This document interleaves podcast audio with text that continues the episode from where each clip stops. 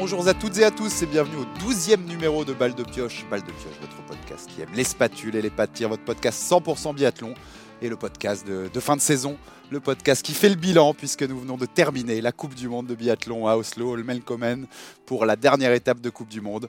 Euh, on va revenir sur tout ça avec euh, une Dream Team aujourd'hui, hein, on peut le dire. Euh, on, est, on, est, nombreux pour faire ce bilan. mes deux compères habituels d'abord, Monsieur Stat, Biathlon Stat sur Twitter.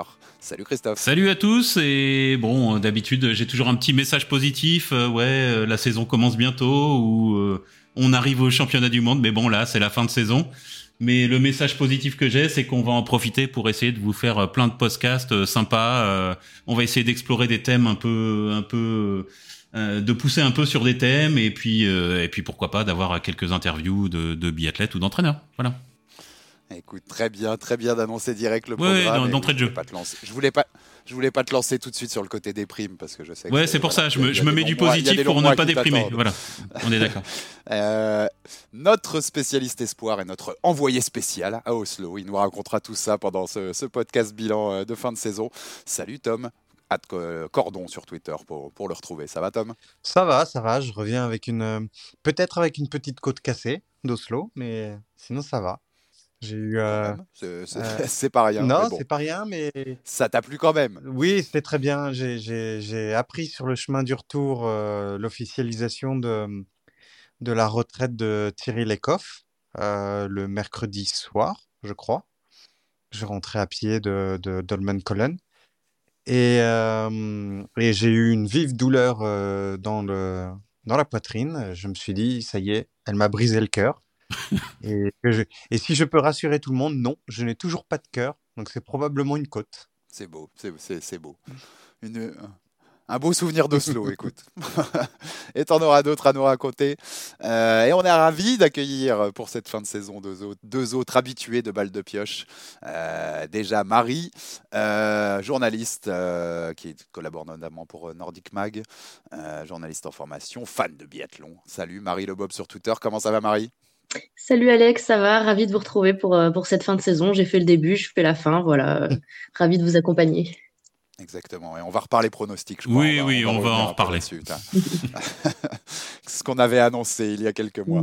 Et enfin, euh, on a l'habitude aussi de l'avoir avec nous euh, dans Balle de Pioche. Et on a ravi une nouvelle fois euh, Raph de Haut Café du Sport, la chaîne YouTube qui vous parle de biathlon et d'autres sports également. comment ça va, Raph? Salut Alex, salut à tous. bon, pas, pas de côte cassée pour moi, mais, mais quand même, moral un peu, un peu dans les chaussettes comme chaque année, fin de saison, on va hiberner pendant huit mois, mais, euh, mais je suis bien content d'être avec vous euh, aujourd'hui et, dans les prochains mois pour justement euh, pouvoir enfin parler de biathlon pendant cette intersaison qui est beaucoup trop longue. On va se remonter le moral. Ça permettra, exactement. Et puis ça permettra, voilà, quand, y a, quand on n'est plus dans le rush de l'actu, on peut explorer des sujets plus en profondeur, Exactement. Plus, différents, faire d'autres choses. Et on en aura quelques-uns à explorer, je pense. Exactement, voilà ce qu'on proposera. Mais on fait le bilan d'abord? Bah oui. Tranquillement? Mmh. Eh bah oui. Euh, bon, on est obligé au Neurodam quand même, puisqu'il y avait encore, il y avait encore un peu de suspense en arrivant à Oslo, mais avec Dorothée Ravireur qui pouvait toujours la concurrencer. Mais c'est fait. Julia Simon remporte le Grand Globe de cristal. Ouais, c'est euh, première fois. Ouais, vas-y. non, non, c'était un faux suspense. Hein. Moi, je, je oui, exactement. Dans, mes messages, je disais oui, euh, mathématiquement, c'est toujours possible, mais en fait, il n'y avait pas vraiment de suspense, quoi. C'était déjà. Mm. C'était déjà gagné. Mathématiquement, comme tu disais. Mathématiquement, et, puis euh, c'est logiquement gagné. Euh, bah on peut on peut tout de suite enchaîner sur les pronostics. Hein. On commence comme ça, tu vois. On, on, on va faire le, le, débrief de la saison sur les pronostics euh, qu'on avait fait euh, sur la saison féminine. Euh, bah, il y a Marie qui avait trouvé Julia. Elle l'avait mis en deuxième, hein, quand même. Julia Simon. Ouais. Ok, mais elle l'avait mis sur le podium.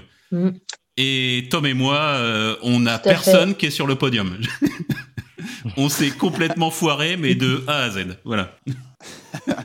Écoute, voilà. Si, je peux me défendre, sur mon podium, il y a la fille qui gagne la première course de la saison, la dernière, et qui est probablement celle qui a été la plus performante au, au mondiaux. Non, cherche pas. Oui, euh, je, je, suis d'accord avec toi, mais on s'est foiré, Tom. C'est tout. C'est comme ça. Non, mais c'était bien. Le rattrapage était bien tenté. Hein. non, mais ceci étant dit, ça pose, ça, ça pose une question. C'est par rapport à, à, au regard qu'on peut avoir sur la saison et notamment chez les filles où, où ça va où les championnats du monde vont perturber le l'idée qu'on a de cette saison. Ouais. C'est-à-dire qu'on sait pas, on, peut pas vraiment définir euh, qui est la, la, la fille qui fait la meilleure saison cette, euh, cette année. Si, on peut quand même. Ben, moi, je saurais pas te dire entre Julia et Anna Heuberg. moi, moi, je, moi, je saurais te dire. Mais ben, bon, après, c'est, on n'est peut-être pas d'accord, hein, tu vois. C'est mon avis à mmh. moi.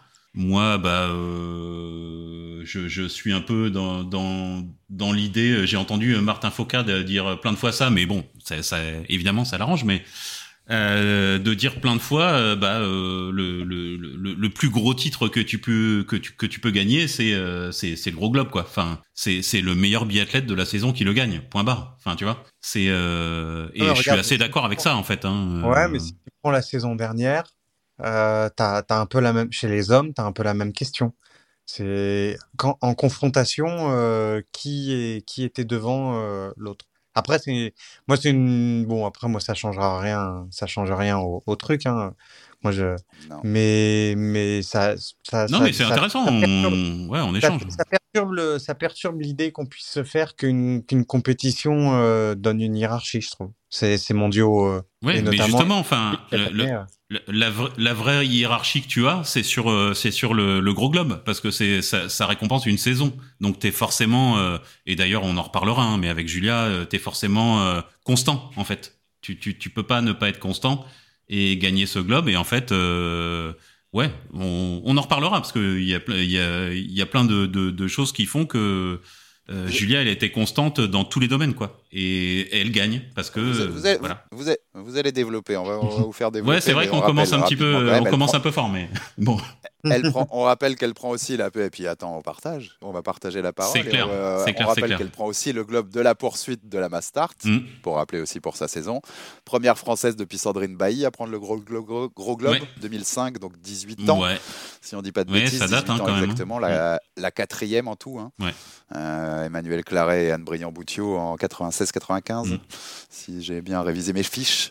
Euh, et bah comme quand même, c'est la seule qui nous l'avait mis sur le podium. Donc euh, finalement, ça doit être la moins surprise de nous tous. Marie, t'es pas si surprise que ça puisque tu nous l'avais annoncé. Exactement. elle a eu la progression que t'attendais.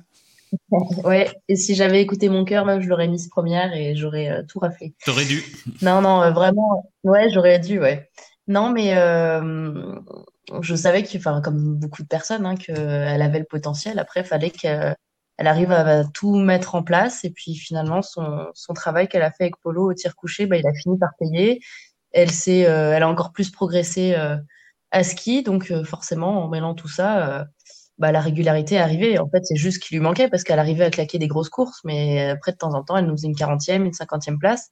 Là, là, elle a été ultra régulière dans le top 10 et même si au final, elle a gagné que quatre courses, je crois, c'est pas que, c'est déjà incroyable. Hein. C'est ça, ouais. Quatre courses cette saison bah, elle a quand même enchaîné les podiums, les top 5 et, euh, et même en fin de saison, elle a plus rien gagné depuis son titre euh, euh, sur la poursuite à Oberhof. Mais sur les trois dernières semaines de compète, elle était tout le temps là, quoi. Tout le temps, enfin, ultra solide. Vraiment, c'est vraiment sa régularité qui m'a impressionné. Ouais, on est d'accord. Raph, est-ce que tu, qu'est-ce que tu veux nous dire sur la saison de Julia pour reprendre le débat que qu'avaient nos deux compères euh, dès le début. Euh, c'est il y a match pour la meilleure euh, saison de la, enfin la meilleure biathlète de la saison ou c'est Julia et c'est tout. Point final? C'est pas évident, même si je pense qu'il y a, match tant Anna Heuberg, elle, a été impressionnante sur sur la fin de saison. Après, pour le coup, dans ma tête, pour moi, le globe de Cristal, ça a toujours été ce qui récompensait la biathlète qui faisait la meilleure saison au global et Ici en confrontation directe, euh, Infineon Berg a été plus forte sur la deuxième partie de saison, quoi, on va dire euh, juste avant les mondiaux, sur les mondiaux et, euh, la fin de saison. Bah, sur l'ensemble de la saison, celle que j'ai trouvée la plus complète et solide, c'est quand même quand même Julia. derrière, il y a un écart qui est quand même assez important entre Julia et ses premières poursuivantes. Et un truc que je voulais signaler aussi, c'est qu'elle remporte donc les globes de la poursuite et de la Mastart. Donc c'est-à-dire qu'elle a été la meilleure sur les courses en confrontation directe justement. Elle fait, euh, sur tous ces podiums, je crois qu'elle fait 12 podiums, euh, si on compte les mondiaux. Il y en a que deux qui sont sur le sprint ou l'individuel. Tout le reste, c'est sur, euh, sur des courses à confrontation directe. Donc ça montre aussi euh, la force mentale qu'elle a et, ce côté gestionnaire que j'étais pas sûr qu'elle avait. Pour le coup, on, l'avait vu des fois sur des poursuites ou même des masters être en full attaque et, notamment tout lâcher sur des derniers tours. Euh, là, je l'ai trouvé vraiment euh, beaucoup en gestion sur sur les dernières courses, dernières courses pardon. Et ça m'a vraiment impressionné parce que c'est un peu dans ce moment-là que tu vas chercher les gros globes, hein, surtout avec les nouveaux le nouveau règlement euh, sur les points, euh, c'est en assurant des 4, 5e places que tu peux aller chercher euh, des, des, gros points et ce globe à la fin. Voilà, la gestion de sa saison, moi je la trouve assez exemplaire, surtout quand on voit qu'il y a certaines courses où physiquement c'était pas ça. Il y, a, y, a, des courses où on voit qu'elle fait des tours relativement lents, qu'elle est dans le dur, et elle va quand même assurer derrière la carabine. bref, je, je trouve qu'elle est devenue une athlète vraiment, une biathlète très très complète, et je suis très heureux parce que elle fait que confirmer le, potentiel qu'on euh, qu'on avait. Elle l'a sublimé même en, allant chercher des, des choses que j'étais pas sûr qu'elle arrivera à faire. Ouais, ouais, on est d'accord. Et euh, euh, bah justement sur sur sa progression, moi je je m'amuse à faire des stats, hein, tout le monde le sait. Euh, c'est pas la meilleure skieuse, c'est pas la meilleure tireuse debout, couchée, c'est pas celle qui tire le plus vite. Mais dans ces quatre domaines, elle a progressé cette saison et de manière assez significative. Et dans ces quatre domaines, elle est pas loin de la tête. Elle est toujours, euh, c'est toujours euh, la, troisième skieuse, c'est toujours euh, la quatrième en pourcentage de tir. Donc c'est quand même la biathlète la plus complète de, de, tout le panel de biathlètes qu'on a quoi. En fait, il y a pas photo. C'est la seule qui a réussi à être globalement au top sur toute la saison quoi. Euh, Anna Heuberg, elle a été impressionnante en fin de saison, mais en début de saison, elle était au-delà de la dixième place du, du général. Elvira, c'est l'inverse. Elle était euh, relativement impressionnante, même s'il manquait deux trois balles sur le tir de temps en temps. Euh, euh voilà, on la sentait vraiment très très forte, puis elle a complètement plongé en, en fin de saison. Euh, enfin, je, je, sais pas ce que vous en pensez, mais il n'y a pas vraiment eu d'autres filles qui a été euh, aussi forte sur toute la saison. Quoi. Alors pour le coup, pour le coup, Anna, elle gagne quand même la première course de l'année. Donc euh, elle n'est pas non plus. Euh... Oui, c'est vrai, il y a l'indiv qui est un peu particulière, pour l'indiv de reprise, mais. Euh... Après, et, je crois qu'il gagne le, je crois qu'il gagne le relais dans la foulée euh, le, le, lendemain ou le surlendemain contre Yolarty ou quelque chose comme ça, où elle est aussi, elle fait aussi une course assez intéressante, mais et euh, ça c'est pour pour Anna et pour Elvira, bah je suis pas c'est avec du recul sur sa saison, j'ai quand même l'impression qu'elle court toute la saison euh, avec euh, avec euh, avec quelque chose qui avec quelque chose qui qui fonctionne pas physiquement. Et et et enfin et ça ça casse à un moment quoi. Mais ça c'est ça ça on en avait je crois qu'on en avait parlé lors d'un du précédent podcast oui oui on en a parlé c'est pas impossible mm.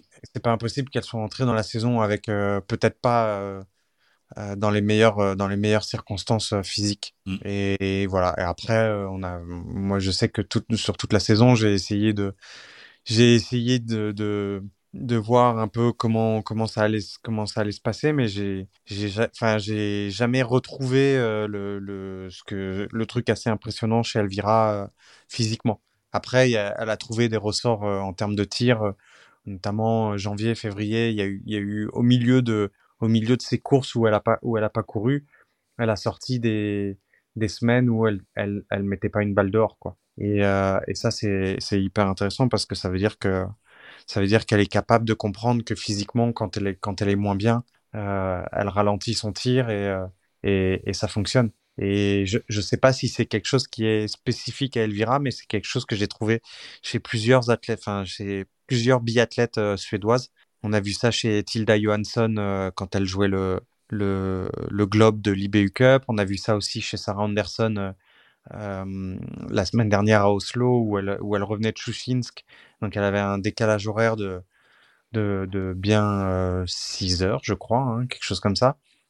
Et qui était, qui était pas non plus évident à gérer parce qu'il a fallu aller de, de Chushinsk à Oslo et, et, qui, et qui a vraiment ralenti son, ralenti son tir et, et qui a tiré à 10. Donc, euh, donc voilà, je sais pas si c'est un truc spécifique qu'ils trouvent, euh, qu'ils font chez avec Jean-Marc Chablot, mais mais c'est intéressant, euh, c'est intéressant chez chez Elvira de, de savoir ça, sachant que ça, c'est, on va espérer que la, saison prochaine soit beaucoup physiquement soit soit beaucoup plus convaincante. Ah, mais, tu vois quand je regarde les, les temps de ski du début de saison d'Elvira, elle fait meilleur temps de ski sur euh, 4 des 5 premières courses, je crois. Et, c'est vraiment après les mondiaux, ou avant les mondiaux, que qu'elle commence un peu à perdre en, en, capacité physique. Et après, bon, elle s'est écroulée sur la fin de saison. C'est aux alentours de janvier, en fait, qu'elle commence. c'est ça. Aux alentours de janvier. Et en fait, le truc, c'est que. Euh, ouais. Il y avait, il y avait des signes. Enfin, après, c'est, c'est, ça reste euh, totalement abstrait, mais et euh, il y avait des, pour moi, il y avait des signes dans. Je crois qu'on on en avait parlé lors du premier débrief de Contiolarty. Il y avait quelque chose qui me, qui me chiffonnait autant chez, autant chez Elvira que chez, chez Anna, euh, dans, dans, dans, la manière dont elles entraient dans la saison. Et, euh, et Elvira, je pensais qu'elle allait, je pensais qu'elle allait avoir une, une courbe ascendante. Donc je pense qu'elle est rentrée dans la saison avec, euh, avec euh, beaucoup de détermination, mais peut-être pas forcément les armes physiques et que, et que bah, quand, il a, quand il a fallu euh, passer l'étape supérieure, euh, au lieu de, au lieu d'augmenter son, ses capacités, elle est, elle est redescendue. Quoi. Et je pense qu'il y y a une usure qui s'est créée et, le fait qu'il y ait eu une coupure euh, après, après, après le Grand Bornand fait qu'elle n'a pas pu enchaîner sur, sur ça. Quoi. Ouais, mais du, du coup, l'opposition était plutôt italienne hein, cette saison. Bah ouais. Avec ouais, Vitosi et Vira. Ouais. Herman d'ailleurs, Vira fait une, fait une drôle de saison. Euh, on l'attendait pas là. Euh, elle finit la saison, elle est capable de faire des, derniers, des dernières boucles sur un sprint, euh, euh aller plus vite que Herman ou Lampich. donc non, vraiment, Vireur fait une, une, une, drôle de, de grande saison. Quoi. Mm. Très impressionnant, sachant que j'aurais je, imaginé que j'aurais même pas imaginé qu'elle reprenne après qu'elle reprenne après les JO euh, l'année dernière. C'est une saison en dentier en fait, quoi, que ce soit en termes de, de perf euh, ski ou de résultats du coup. Il y, a des, y a des courses où ouais, t'as as, l'impression qu'elle est quasi imbattable et d'autres elle, est, euh, elle est un peu moins bien. C'est assez particulier. Ouais. ouais, ça correspond. Enfin, ça correspond, ça correspond à Vireur. Enfin, ça correspond à la Vireur de, de actuelle, c'est-à-dire que tu, tu, peux, enfin, physiquement, de toute façon, physiquement, Vireur, elle a toujours été capable d'aller vite, mais elle a toujours eu du mal à enchaîner. C'est-à-dire que c'est lié aussi à, l'origine de, la biathlète euh, Dorothée Vireur, c'est-à-dire cette espèce de, junior ultra doué, euh, mais qui est là un peu par hasard, entre guillemets, et, euh, qui, dit bah, Ouais, mais moi, pas, ça m'intéresse pas de m'entraîner, j'ai envie de faire la fête, j'ai envie de faire d'autres choses. Euh, et, euh, et, qui se retrouve ben, finalement à, avoir quand même des, des, grandes, grandes capacités. Donc plus tard dans, sa carrière, elle a été capable d'optimiser ces capacités-là, mais il y a des choses qu'on récupère pas, et notamment sur le fond et sur la capacité à, enchaîner les, courses et les très très très grosses performances. Elle a réussi à le faire pendant les deux années où elle a été, où elle a été sur, le, sur le gros globe. Mais, euh, mais, mais je pense que ça aurait été difficile pour elle de faire une, une carrière entière à 10-15 ans comme ça. Donc euh, on retrouve une vireur qui, est, euh, qui optimise toutes ses qualités et, et, euh, et, au final qui finit deuxième du, du général, hein, c'est ça, hein, deuxième. Ouais, mais à l'inverse, qui s'est à titre personnel un peu troué sur, sur les mondiaux. Enfin, elle a assuré sur les, les relais, hein. j'ai pas de souvenir qu'elle en ait raté un en particulier, mais je crois qu'elle fait pas un top 10 aux mondiaux sur les courses individuelles, ce c'est assez étonnant. Mmh. Après, c'est après c'est peut-être des c'est peut-être des choix euh, des choix globaux de en termes de saison de quoique après c'est c'est peut-être plus facile de, de préparer une, une, une, un événement que, que toute une saison ou mais euh, après il y avait de la, il y avait de la concurrence donc euh, c'est est-ce qu'elle sera ou est-ce que ce sont les autres qui ont fait mieux? Ça reste toujours une, un grand débat. Là où je trouve qu'elle a vraiment été euh, très forte c'est justement que bah, elle a réussi à revenir vraiment en fin de saison, parce que c'est vrai que ça a beau être en dents globalement, ces trois dernières semaines, elle a quand même euh, été très très forte, Stersou notamment. Enfin, c'était impressionnant euh, à la fois à ski, mais en plus, euh, bon, au tir, on a un peu plus l'habitude, mais c'est vrai que tout, tout était maîtrisé, comme tu disais, des meilleurs temps dans le dernier tour, alors que bon, elle va avoir 33 ans, et justement réussir à tenir toute la saison comme ça et être stratégique au moment où il faut et ressortir pas de nulle part, mais presque. On se disait, tiens, ça va être Elvira deuxième et tout, c'est sûr. Après, quand Elvira commence à rétrograder, on dit, ah, bah, du coup, ça va être Lisa Vitotti et tout. Et au final, c'est Doro, quoi. Donc, euh, elle a réussi quand même à, à, surprendre son monde et revenir euh, à la toute fin, même si on l'attendait un petit peu moins que les autres. Donc, je trouve qu'elle a un peu eu une saison inverse à Elvira, qui au contraire, comme tu disais, est partie sur les chapeaux de roue et, et qui a cessé de, de, régresser en fait au fur et à mesure de la saison depuis qu'elle est tombée malade à Ruppelning où elle a jamais réussi à revenir après. Donc ouais, c'est un peu un peu à l'opposé leur saison toutes les deux. Ouais, clairement. Et c'est la dernière qui joue officiellement le Globe avec euh, avec Julia. Euh, on nous l'aurait dit en début de saison. Euh, je sais pas, on n'aurait pas été beaucoup à parier là-dessus. Hein. Non, clairement. Et tout comme on n'aurait sûrement pas été beaucoup à parier que Vitodi ferait, euh, ferait troisième du, du, général. Je sais pas ce qui vous surprend le plus entre, la, entre les deux saisons. Vira ou Vitozzi Non, Vitozzi, je, enfin, je, je, bon, voilà, je, je vais pas faire le malin, mais sur le biathlon d'été, euh, j'avais senti qu'elle était en, qu'elle cherchait de la confiance et qu'elle avait trouvé ça. Bon, c'était, euh, c'est toujours c'est du biathlon d'été. Hein. On va pas, on va pas relancer un débat avec Thomas, mais. mais, mais, tu l'avais dit. Mais bon, j'avais dit que. On aura le temps de le faire cet été. Voilà, ce que j'avais dit, c'est si elle était, euh, si ce qu'elle cherchait, c'est de la confiance, elle l'a trouvé. Et peut-être que peut-être que c'est ce qu'elle cherchait, et c'est ce qu'elle a trouvé. Et du coup, bah, elle n'a pas eu ces, ces, ces foiras de, de, de, de, la saison précédente, quoi. Voilà. Elle en a eu une ou deux, une ou deux quand même. Euh, oui, oui, si, si, oui. Il y, a eu un petit moment où on s'est inquiété, ouais. Ouais, où mm. ça, Elle en a eu une à Paul Yuka sur le sprint. Elle a, je crois qu'elle termine 64e de mémoire avec euh, trois 3 ou 4 fautes. Ouais, ouais, où ça se passe euh, pas très bien dès le début. Ouais.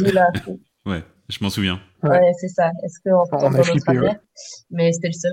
Mm. Au final, c'est ça un peu qui lui manque aussi hein, pour vraiment accrocher avec Julia. C'est euh, là, c'est deux courses où elle marque pas de points. Euh, potentiellement, Julia, elle peut en marquer 180 euh, à ce moment-là.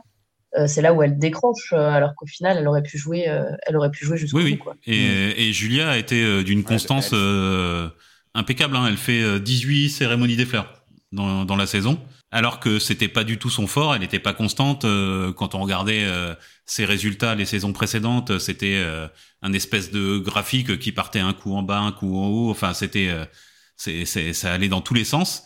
Et là, elle a fait preuve d'une constance pas possible. Et voilà, bah, ceci explique cela. Hein.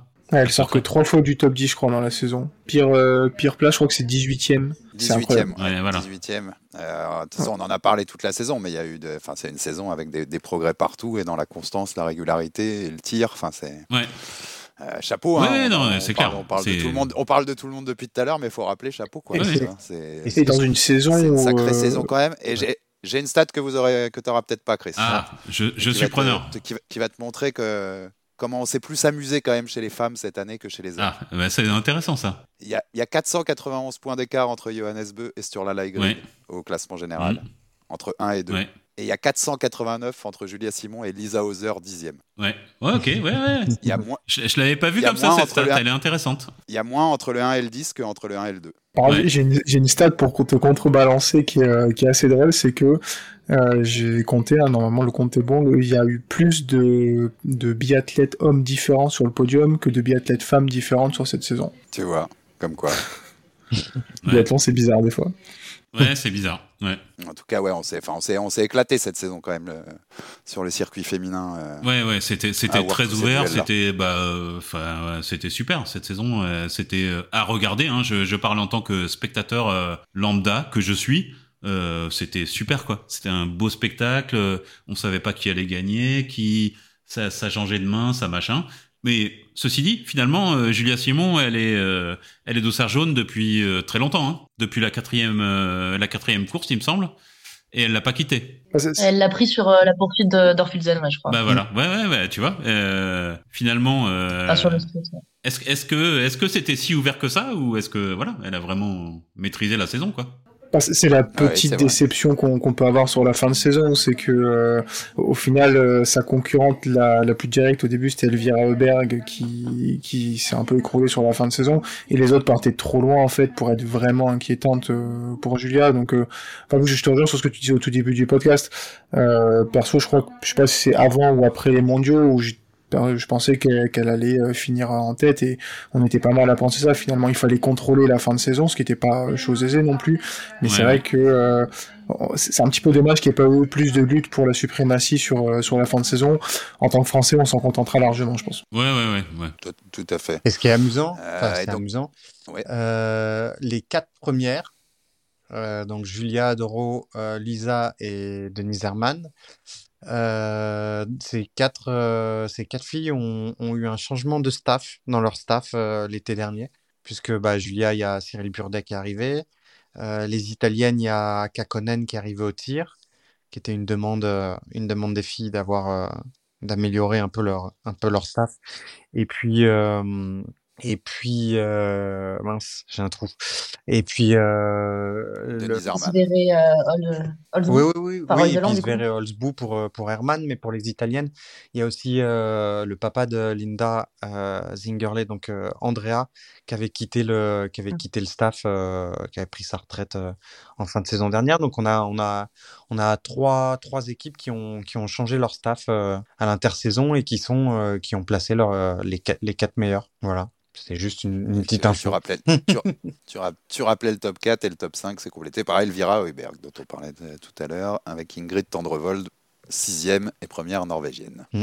Euh, d'autres choses à rajouter dans votre bilan sur la saison féminine? Est-ce que vous voulez bon, bah, y a des... On peut parler des autres françaises aussi quand même. Ouais, hein. on, va parler des autres françaises. Euh, on, peut parler des. Jean Monod qui termine deux. Lou Jean Monod termine deuxième du classement U25, Under 25. Et Sophie Chauveau troisième. Ouais, ouais, non, mais au niveau française. Derrière, Elvira Heuberg ça a été très bon. Les temps de ski des Françaises euh, sont très bons, euh, notamment, euh, alors je sais plus depuis quand, mais on les voit tout le temps en haut du classement. Voilà, bravo Cyril Burdet, quoi. Enfin, je, je, je, je, pense qu'il y, y, a un très fort potentiel, mais elle, elle, elle, truste vraiment les premières places des temps de ski, quoi. Donc, bravo. Et on gagne le classement des nations, hein. on l'a pas rappelé. Vas-y Marie. Ouais, c'est ça. tu parlais de changement de staff tout à l'heure Thomas, donc. Et euh, je me rappelle d'une interview cet hiver de, de Caro, euh, bah, une sorte de Nordic Magazine pour prêcher pour ma paroisse, euh, qui disait que quand Cyril est arrivé dans le groupe, enfin est arrivé à la tête du groupe au printemps, elle s'est dit oula qu'est-ce qu'il récupère comme équipe? Parce que il y avait Nanas qui partait, Justine qui était enceinte. Et, puis au final, bah, quand on voit ce qu'il a fait de cette équipe, ou en tout cas le potentiel qu'il a réussi à, à, tirer au plus haut, bah, c'est quand même assez impressionnant avec des filles alors Sophie, c'est pas lui qui l'a entraînée, mais euh, mais euh, des filles qui connaissaient pas la Coupe du Monde ou à peine comme Lou, Sophie euh, et qui, qui, font une première saison en terminant dans le top 10, dans le top 20 très régulièrement, des podiums, des fleurs. C'est quand même assez impressionnant. Et donc, comme tu le rappelais, Alex, bah, aller chercher le classement des nations qu'elles n'avaient pas fait depuis, depuis 25 ans. Quasiment les, les deux tiers de, de l'équipe étaient pas nés, en fait, mmh. depuis, mmh. depuis la dernière fois que la France l'avait remporté. Donc, donc non, c'est quand même euh, très très fort et puis, euh, puis, ça fait du bien. La seule ombre au tableau que je vois moi pour cette équipe de France, c'est le c'est le, le, relais au championnat du monde où c'est vrai qu'elles étaient ultra favorites pour le titre. Donc euh, la médaille c'était un peu le minimum et malheureusement ben, cette médaille elle échappe au collectif depuis sur un grand championnat depuis depuis les JO de 2018. Donc ouais voilà ça c'est la, la, petite déception. mais sinon c'est vrai qu'entre le globe enfin sur euh, sur le classement euh, nation, euh, le relais mixte aussi où on a le pour la première fois on a remporté le monde. Oui, oui c'est vrai. Donc il y a quand même plein de petites choses qui bout à bout font que que le bilan est quand même très très positif quoi. Ouais, ouais si on fait le si, si on fait un un, si on regarde tous les globes côté féminin, euh, au niveau français, on est super bien. Enfin, c'est c'est c'est une super saison. Hein. C'est une magnifique saison. Ouais, non, c'est impressionnant. Ah ouais, ouais, c'est c'est une super Et si saison. En mettant, euh, ouais, parce que comme tu dis, donc si on regarde le, le, bilan des globes, euh, bon, Julia forcément euh, entre poursuite, master, gros globe, mais si on étend en plus à tous les circuits, euh, en IBU Cup et en, et en Junior Cup, vrai, ouais. bah, on en a pas mal aussi avec Abel Bondou, avec, avec, le, avec le Léonie Janier, enfin c'est c'est assez impressionnant comment ça s'étend vraiment. Autant les Norvégiens, je crois qu'ils ont eu 11 globes sur les 15, euh, si on cumule les trois circuits. Euh, nous, je crois que ça en fait, euh, ça en fait 9 ou 10 chez les filles. Donc, oui, oui, oui. Donc c'est vrai que c'est assez équivalent. Oui. Ah, c'est cool, c'est à noter quand même. Enfin, ah oui, oui, c'est carrément à noter. Hein. C'est des super performances. Côté féminin, ça, les... ça marche. Les, pour le côté factuel, les deux derniers globes, hein, c'est l'individuel, c'était pour Lisa Vitozzi, on rappelle, et le sprint, Denise Herman. Oui. Euh, à rajouter sur le circuit féminin ou on passe aux hommes? Parce que je crois qu'on a des choses à dire. Bah vite fait, euh, euh, juste pour... Pardon, Raph, vas-y, vas-y. Ouais, Raph. T'es sûr, vas-y, sinon. Bon, je, je, je, dis rapidement mon point, parce que j'ai une demi-déception sur, sur la saison de Marketa Davidova. Euh, aussi parce que c'est une de mes euh, biathlètes préférées, mais parce que dans mon prono perso, je l'avais mis deuxième du classement général. Et mm, j'ai cette demi-déception qu'elle fasse que deux podiums cette saison finalement, et que en fait la dernière course euh, est un tout petit, un peu à l'image de sa saison, je dirais. Alors euh, exagéré parce qu'elle fait quatre fois sur le dernier tir, mais globalement c'est le sentiment que il a toujours manqué un petit truc sur la major majorité des courses pour aller chercher la cérémonie des fleurs au lieu d'un top 15, le podium au lieu, euh, lieu d'une cérémonie des fleurs. Et j'ai senti le potentiel pour aller titiller le top 5 du général et euh, voire même le top 3. Et finalement, il a toujours manqué ce, ce petit truc. Et au vu des retraités qui ont été annoncés, euh, je pense qu'il y a un vrai créneau pour aller se batailler pour le, le classement général dans, dans les prochaines saisons. Et j'espère que les progrès qu'on a vus cette année, parce qu'elle a quand même fait une saison en progression, euh, se matérialiseront d'autant plus sur, euh, sur les prochaines saisons. Ouais, ouais, non, mais, mais, j'avais pronostiqué aussi, je l'avais mis dans les pronostics, mais on, on, en a déjà parlé des pronostics, on s'est, on s'est planté. voilà. Oui, il y avait des, il y avait des Heuberg aussi, non? Il y, a, il y Ouais, il y avait, tout. Bon, on va parler des pronosticums après. Ça va, on va, on s'est moins planté parce que on a, on a des, des valeurs sûres, tu vois, sur le pronosticum. Exact. Mais on s'est planté quand même. Exact. Exactement. Mais bon, quand tu dis on s'est planté, Marie, on rappelle, elle l'avait donné. Hein, deuxième. Ouais, c'est ben, on n'était pas, loin. C'est la seule qui a un podium dans le au niveau féminin. C'est la seule qui a un podium. Euh, voilà. Quand même, quand même. Voilà. On, on note la performance. Et on passe à ces messieurs. Juste un petit truc, bah quand même, euh, bah euh, il y a eu des, des retraités cette année. Euh, donc ah j'allais ouais ouais je, me suis je m'étais dit que j'allais tout faire à la fin. Qu'on ouais ouais non mais c'était juste euh, c'est juste parce que j'ai une stat donc dès que je peux placer une stat tu vois j'y vais quoi. Bien sûr. Et donc euh, Marthe Holzbou, Holzbou euh, Reuseland, euh, Thierry Lecoff, euh, euh, Anaïs Chevalier-Boucher, il y en a plein d'autres, je les ai pas tous de, tête. De, mais Denis Arman aussi. Denis Arman, merci. voilà, c'est parce que je les ai pas sous les yeux et que je suis focalisé sur ma stat, qui est que bah, donc la mass start femme à Oslo, c'était la seule course de l'histoire du biathlon où euh, deux euh, futurs retraités ont gagné des médailles lors de leur dernière course. Voilà. Donc euh, c'était pour la petite stat amusante, voilà, pour le pour l'anecdote. La seule fois. Et puisqu'on est sur les retraites, ça, a arraché ça a arraché un battement au cœur à, Tom à Oslo, dans les rues d'Oslo, quand il a appris pour tirer. Non, mais on doit le dire à nos, auditeurs. Après, Thierry Lecoff, on savait depuis longtemps, donc. Euh... Oui, oui, bien euh, sûr. C'était, c'était une boutade. Pour le, pour le il faut respecter les timings. Que les... Non, mais il faut respecter les timings que les athlètes euh, choisissent. Je crois. C'est important. Mm. Donc quand on... Mais c'est, non, non, tu fais bien. Je sais. C'est quand même un sacré coup au circuit féminin euh, de voir autant de départs de. Absolument de pas. Biathlètes. Je t'interromps tout de suite. C'est absolument pas un énorme coup. Euh... non, non, non, mais alors autant chez les garçons, s'il y a des s'il y a des gros noms qui partent, ça va être plus difficile. Autant chez les filles, il y a une euh, il y a une densité de jeunes euh, talents qui arrivent et qui sont euh, exceptionnels. Donc s'il y a voilà. Donc euh... ouais, je, je, je m'inquiétais pas tellement pour le, le niveau, mais c'est plus euh, pour les euh, bon, les supporters qui, qui regardent le circuit depuis un moment et, et qui voient partir quand même euh, quelques filles qui ont qui ont un peu fait l'histoire du, du sport ces, ces dernières saisons et enfin, par rapport à l'année dernière, typiquement, je trouve qu'il y a eu plus de départs marquants cette saison qu'en fin de saison dernière. Après, je te rejoins, euh, clairement, cette année a montré que euh, des filles qui peuvent gagner, on a un paquet, donc euh, la, compétitivité du circuit va, va pas trop en souffrir normalement, mais petite larme en voyant tous ces départs. Quoi. Non, mais parce que après, bon, après chacun, chacun vit le, le, les départs en retraite de, de, à sa manière, mais euh, moi, j'ai tendance à me, à me, à me, à me référer à, à, la saison où Dalmayer prend sa retraite. La saison d'après, je l'ai jamais vue autant épanouie. Pourtant, elle était encore, on l'a croisée sur le circuit. Euh, parfois, elle allait skier euh, pour, pour, probablement pour la télé ou, ou pour aider les, les, les Allemandes ou machin. Enfin, je l'ai vu, euh, je l'ai vu faire des tours de piste avec Sven Fischer. Euh, Dalmayer, je l'ai jamais vue aussi heureuse et souriante. Euh, quand Marté ou, euh, Anaïs euh, Chevalier disent bah voilà maintenant on s'arrête on va enfin pouvoir faire autre chose je pense que c'est pas il y a, probablement des athlètes pour qui c'est très très très très difficile. Il n'en reste pas moins que il y, a, une vie à, vivre. Donc et, le, métier entre guillemets de sportif de haut niveau c'est suffisamment de contraintes pour que pour que quand on s'arrête, on puisse faire, euh, on puisse avoir euh, un nouveau champ des possibles ouvert et, et, et de s'éclater, quoi. Ouais. Bah après, tu vois, moi après, je, je trouve, euh, bah c'est toujours, enfin tu vois, que- quelqu'un euh, que t'as suivi pendant plusieurs années euh, qui s'en va, d'un point de vue fan et tout ça, euh, ça, ça, ça fait quelque chose. Tu te dis, bah c'est ce biathlète machin.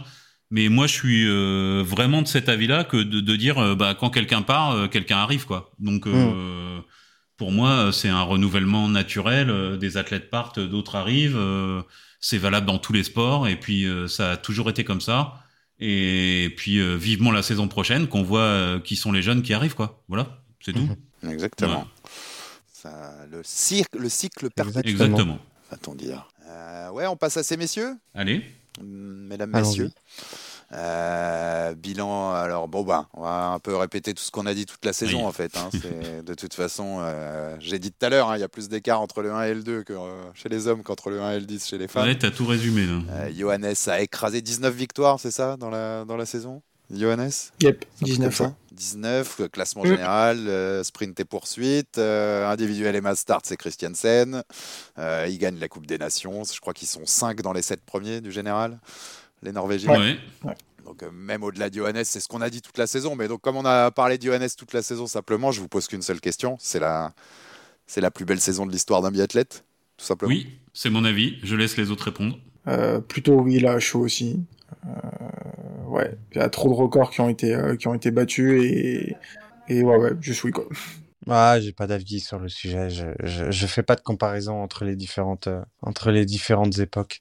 C'est trop compliqué. Même avec des étalonnages, c'est trop compliqué. euh. Mais c'est une grande saison. C'est une grande saison et, euh, et puis il y a, il y a à peu près tout ce qu'il faut. euh, Il y a à peu près tout ce qu'il faut euh, dans, dans, dans sa saison et euh, il y a, il y a, il y a à la fois, euh, il y a à la fois les résultats et puis il y a la manière et puis euh, voilà. Donc c'est, c'est une grande saison. Marie, la saison de Johannes. Bon, de toute façon, on a, on a tout dit hein, au fil des semaines. Ouais, ouais, bah c'est ça, hein, on a un peu tous, euh, toutes et tous le même discours euh, vis-à-vis de Johannes, il est juste euh, impressionnant et je, je pense qu'il y a beaucoup de personnes que ça peut lasser parce qu'au-delà du Johannes, ben, c'est tous les Norvégiens, que tu l'as dit, euh, il y a deux globes qui échappent à Johannes, bah, ils sont pour, pour Vettel et ils raflent tout, classement des nations, relais, relais, tout ça. Mais moi, j'en reste quand même admiratif de Johannes et il arrive encore à pas m'étonner, mais enfin, je, je suis pas étonnée qu'il ré- qu'il réussisse parce que voilà, mais il m'impressionne dans le fait qu'il arrive quand même à le faire à chaque fois et à continuer à jouer avec tout le monde. Euh, il, se met des petits trucs lui-même ou quand il s'arrête avant sa dernière balle à Oslo euh, pour, euh, pour se rajouter un petit challenge. voilà, disons que vu qu'il a plus de concurrents, enfin, il a plus de concurrents, c'est lui-même qui, est au-delà de tout ça, il se rajoute des petits trucs pour, pour pimenter un peu et jouer avec le public vu qu'il a du mal à jouer avec ses adversaires. C'est, Ouais, une, image qu'on a marquée. Il finit sur un 3 sur 3. hein. Il gagne les 3, Mm. il gagne les trois, les trois courses Mm. à Oslo. hein. Tom, t'allais Ouais, dire? ouais, non, c'est juste euh, euh, petite info de, de, d'Oslo, euh, de, de, d'Insider. euh, il semblerait que Johannes euh, ait, ait- ait été un petit peu fâché de, de sa saison précédente et qu'il aurait décidé d'être un peu plus raisonnable le vendredi soir. Ce qui, ce qui pourrait expliquer pourquoi il est, il est à ce point en forme euh, cette saison. Ok. C'est une, Écoute, c'est une c'est- rumeur c'est qui une bonne raison. Non, mais ça peut être une bonne raison comme une autre. hein. en, tout cas, en tout cas, voilà, le roi était content avec son roi du biathlon, euh, ce qui est, avec lui ce qui est assez euh, loquace quand même, c'est qu'il il manque deux, euh, deux petits globes quoi. Quand on voit les écarts qu'il y a en classement général, euh, bon, celui de l'individuel, ça peut se comprendre tant c'est une épreuve particulière, mais euh, mais qui qu'il ait raté celui de la de la Mastart aussi, c'est euh, enfin, c'est un sacré concours de circonstances quand même. quoi. Bah, c'est les, ce sont les courses qu'il a pas, qu'il a pas couru quand, Ouais, il a ouais. été, euh, quand il a été positif au Covid. Il, il rate une seule, il a une Mastart ou deux? Ah. Il en rate, je me rappelle plus. Euh, il rate que celle de Ouais, il a- de ok. Thorson, je crois. Ouais, bon, ça fait ça Mais fait quand même une Mastart en moins. ouais. Bah, il y en a Bah, pas il- tant que ça. il finit à Masters 30 dans la points. saison. Donc, euh, 90 Non, puis il- points. il, il finit à, Ouais, il y a dû en avoir 4, je crois. Il, finit à, il finit à 30 points de Ouais, c'est ça. Donc, euh, c'est, le Ouais, c'est- la Mastart Ouais. qui manque. Donc euh, 30 points, il en a raté une. euh, bon, voilà. Ouais, non, j'ai j'ai rien Ouais. dit alors. euh, C'est- dommage. Ouais. il a, il- en fait, ce qui est, ce qui est, Par contre, il n'est pas dans le top 5 de l'individuel. Ah, parce qu'il fait pas podium sur la première de l'année. pour le coup, là, il avait il deux donc, euh, Ouais. Ouais, c'est son plus mauvais résultat de l'année. Le seul hors Oui, podium, douzième, non, 12e, la première course de ça, l'année. Mm. Ah, c'est ce que je voulais dire, en fait, évidemment. Et là, et là, il m'a déçu. Hein. Là, vraiment, il m'a déçu. Je me suis dit, c'est la fin de Johannes, quoi. Non, mais c'est. Et puis, en fait, Ah, non. Tu vois, il, vi- eh, il est pas dans le top 5 d'un classement d'un des clubs. Ah. Écoute, Ah, c'est pas la meilleure saison de l'histoire, du coup. Ouais, écoute, tu vois. ouais, je suis déçu. On a trouvé la faille. On a, on a trouvé la faille. Euh, ouais, donc bon, bah, domination absolue. Ouais. Et puis au-delà, euh, comme le répétait aussi Marie, c'est la Norvège, quoi. C'est la, c'est la super saison de la Norvège. hein. Ils, ont, ils ont mis tout le monde d'accord. Ils ont, ils ont trouvé Ouais. quelque chose. Mm. On sait pas quoi. En tout cas, euh, Ils ont- ouais, ils sont, ils sont, ils sont au-dessus. Mais euh, Johannes, il est encore au-dessus. Et, et au, au niveau des temps de ski, enfin, il y a, il y a plus de records. Euh, moi, moi, j'ai pas encore exploré tous les records hein, au niveau temps de ski. hein. Et je peux te dire qu'il y en a déjà beaucoup. Euh, il fait euh, 17 fois le meilleur temps de ski, 67 euh, fois le meilleur euh, tour. Euh, il fait le meilleur écart entre le premier et le deuxième temps de ski de toute l'histoire du biathlon. C'était sur une individuelle, c'est logique, c'est sur, euh, c'est là où l'écart se fait. Euh, il fait le meilleur temps, le meilleur écart entre un premier et un deuxième temps de ski sur un sprint. Donc, et, et je pense que j'ai pas tout exploré. Donc, c'est au niveau ski, c'est une saison de fou. Voilà, je sais pas quoi dire d'autre. Ouais, il est, il est, il- je saurais pas euh, donner le chiffre exact, mais je pense qu'il est, euh, il, il est entre 5 et 6 secondes du kilomètre euh, par rapport à tout le monde. C'est, C'est ça, oui, oui, C'est ça. total- oui, si, si, si. Hmm. c'est totalement lunaire, quoi. Ouais, c'est lunaire. Ouais, mais tu vois, il, il a pas battu ses records du vendredi soir, par contre. Voilà ce qu'on- On peut pas tout battre. on peut pas, on, on peut pas gagner Ouais. partout. Euh, ouais, donc bon bah globalement de toute façon, je pense qu'on a, je vous ai dit, on a, on a tellement répété aussi sur Johannes toute la saison que je pense qu'il est pas, il est pas à la peine de s'étendre beaucoup plus parce qu'on va parler de l'équipe de France. Ouais. parce qu'il y a des choses Est-ce à qu'on dire. peut- avant de l'équipe de France, est-ce qu'on peut juste glisser un mot sur euh, sur ce tour-là? Parce que ça, ça me fait trop mal pour lui en fait de voir que il a plus de points que Julia Simon alors qu'il a un ovni devant lui. Euh, Enfin, j'en sens, c'est ju- juste pour comparer voilà, en termes de, de points marqués, mais sa, ouais. sa saison, elle est, euh, elle est exceptionnelle aussi. Mais, euh, mais, mais personne va en parler et personne va la retenir, surtout parce que devant, il y a, il y a un extraterrestre. Mais, mais voilà, dans un monde de- sans extraterrestre, euh, sur là aurait gagné haut la main ce, ce classement général et, et, je trouve qu'il fait une saison euh, vraiment impressionnante, notamment mentalement parce qu'il a été capable d'aller euh, chercher euh, chercher ouais, ses podiums alors qu'il sait que devant euh, devant bah, la victoire est un job quoi. Oui, oui, c'est vrai. Il a fait une saison. euh, il, a raison, fait une ouais. saison exceptionnelle. euh, une saison, euh, c'est presque une saison de de, de, de de vainqueur du gros globe, quoi. Enfin, tu vois. Il y aurait vraiment, il, il- ça, ça tombe mal. Voilà, ça tombe mal pour lui. C'est ballot. Euh, pour juste pour une petite stat, j'en ai une autre. Euh, au niveau d'écart de points, on en parlait, Alex. euh, Tu disais euh, les écarts entre le premier et le deuxième Ouais, ouais. donc entre euh, entre Johannes et Sturla. Euh, les écarts qu'il y a, ça correspond à 5 victoires et une cinquième place. Voilà. Donc Sturla, il est à 5 victoires et une cinquième place de Johannes, alors qu'il fait une saison quasiment qu'avec des podiums. C'est pour vous donner le niveau euh, de, de Johannes. quoi. Et ils ont manqué, euh, et ils ont manqué quelques courses euh, à Ostersund. Ouais, mais bon, ça c'est pas ça. Hop, hop, hop, Ouais. c'est pas grave ça. Ouais, sur là on manque plus d'ailleurs. Sur là il en manque trois. Euh, Oui, oui, Et il en euh, manque de en manque plus, deux. Ouais. Oui, parce que Mm. ce tour-là, il manque aussi euh, Nove Mesto, c'est ça. Ouais, ouais, c'est ça. Mm. Et il finit quand même avec 1100 points. Genre, j'en reviens pas quoi. Bah, il, a enchaîné, il a enchaîné les deuxièmes et les Ouais, troisièmes ouais. places à un moment.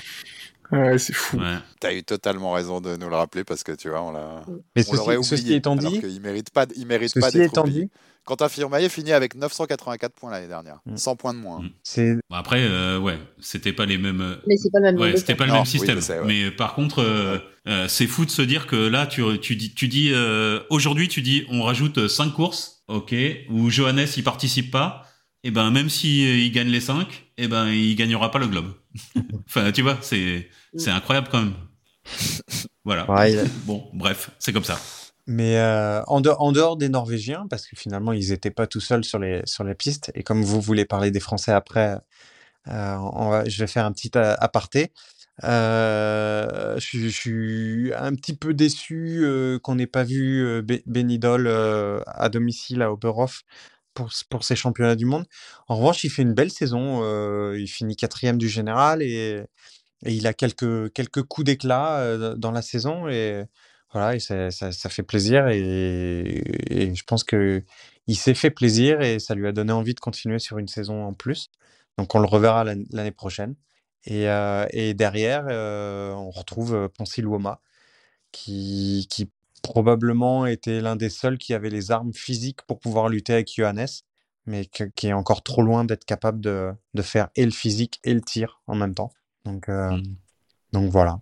Ouais, et puis euh, ouais, Benedict Didol, c'est euh, bah, c'est le premier non norvégien hein, en fait hein, mm. du classement. Et Pontioloma, bah on l'a vu, euh, c'était quoi C'était dans, la Mastart où il suit Johannes. Quand Johannes il fait un écart au premier tour, il, est avec lui quoi. Et, et, honnêtement. Et bon, en effet, après sur le tir, il y a toujours un moment où ça s'écroule. Et vu de, vu de, on, on, était à peu près, j'étais à peu près à l'endroit juste, juste après qu'ils aient fait leur attaque là que Johannes ait euh, la mission euh, Je me débarrasse de tout le monde. Euh, mmh. été très impressionnant physiquement aussi. Sur les, sur c'était très impressionnant. et, et, après, tout, au long de, tout au long de la course, il était très impressionnant physiquement. C'est juste qu'il était peut-être un petit peu au-dessus de ce qu'il est, de ce qu'il était capable de faire pour, pour, pour pouvoir partir avec, avec Johannes et qu'après ça a été difficile d'enchaîner mmh. d'enchaîner sur le tir. Mais euh, mais c'est c'est pas impossible que que euh, enfin c'est pas impossible. Bon, Siluoma pour moi c'est un des un des rares qui physiquement pourrait pourrait aller défier défier Johannes avec une si s'il passe encore un ou deux caps parce que finalement il est un, un, un petit peu plus jeune il me semble. Oui, oui, oui, il est, il est plus jeune, donc du coup, ouais, pas on, beaucoup. On sait jamais. Hein, il fait, tu vois, il fait un, passe. Il, il fait une bonne intersaison, un bon entraînement, euh, machin, et puis euh, ben il va, il va, il va rattraper un petit peu l'écart qu'il a avec Johannes. Hein, c'est possible. Hein. C'est, ce serait pas déconnant de dire qu'à un moment il va pouvoir un peu lutter, quoi. Bah, il va bien falloir qu'il y en ait un qui soit capable de lutter physiquement, parce que ce serait bien. S'il y a des écarts comme ça, euh, tu peux bien tirer, ça, ça, ça changera pas grand chose. Après, euh, bah oui. Après euh, on, a vu que Samuelson était capable d'aller dans ces zones-là, dans ces zones de d'effort physique euh, très importants. donc il faudra voir est-ce que Samuelson aura digéré cette saison un peu étrange pour lui. Et, voilà. Et après, faut voir aussi comment nos, deux dossards bleus vont progresser euh, à l'intersaison.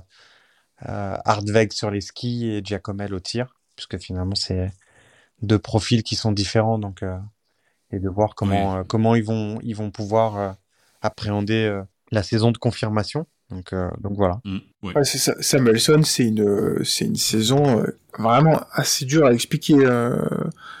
Enfin, le, quand tu vois comment il s'écroule en début d'année 2023, là, qu'il arrive à choper trois médailles aux mondiaux, on sait pas encore trop comment, et, euh, derrière il, il, retombe dans ses travers, il, met euh, un terme à sa saison en, anticipé.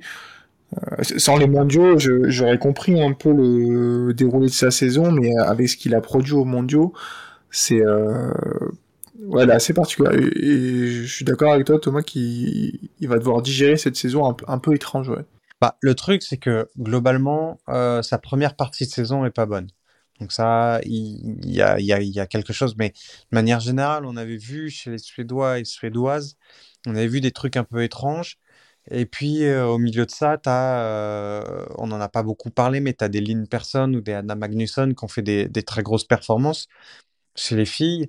Chez les garçons, malheureusement, ils n'ont pas une, telle densité. Donc, c'est soit Ponsilwoma, soit euh, Samuelson.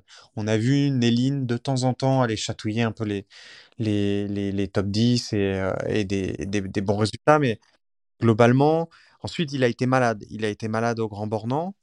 Euh, donc, à partir de là, il a su qu'il savait qu'il jouait plus pour le, pour le Globe, qu'il n'y avait plus rien à, il n'y avait plus rien à, envisager. Donc, il s'est reconcentré et puis il a fait une prépa spéciale pour les mondiaux. Et, et, et, après les mondiaux, bah, il a attrapé le Covid. Donc, voilà, il enfin, c'est, peut-être plus simple. c'est, c'est peut-être plus simple que ce qu'on imagine, mais, mais il faudra quand même, il va, il va falloir digérer parce que il a, il a tout à fait le, les, les capacités d'être, d'être sur une saison entière un concurrent, un concurrent intéressant pour, pour, pour, aller, pour aller chercher les Norvégiens. Donc, donc voilà. ils sont, ils sont pas si nombreux que ça. Donc, On l'avait, je pense, dans nos pronos, non? Il y avait ouais, moi, je, moi je, crois, je croyais beaucoup en lui. Mm.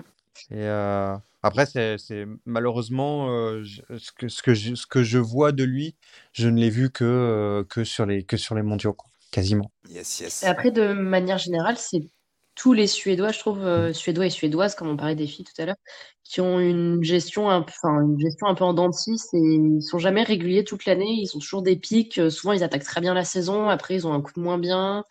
Ils reviennent un peu. Et là, finalement, c'est les mondiaux qui ont sauvé leur saison parce que filles comme garçons, ils étaient, euh, à part Elvira qui a fait un bon début de saison ou Anna au tout début, ils étaient un peu plats. Puis ils sont revenus pour les mondiaux. Et pour leur étape Östersund, bah, c'était une hécatombe, quoi. Aucun podium.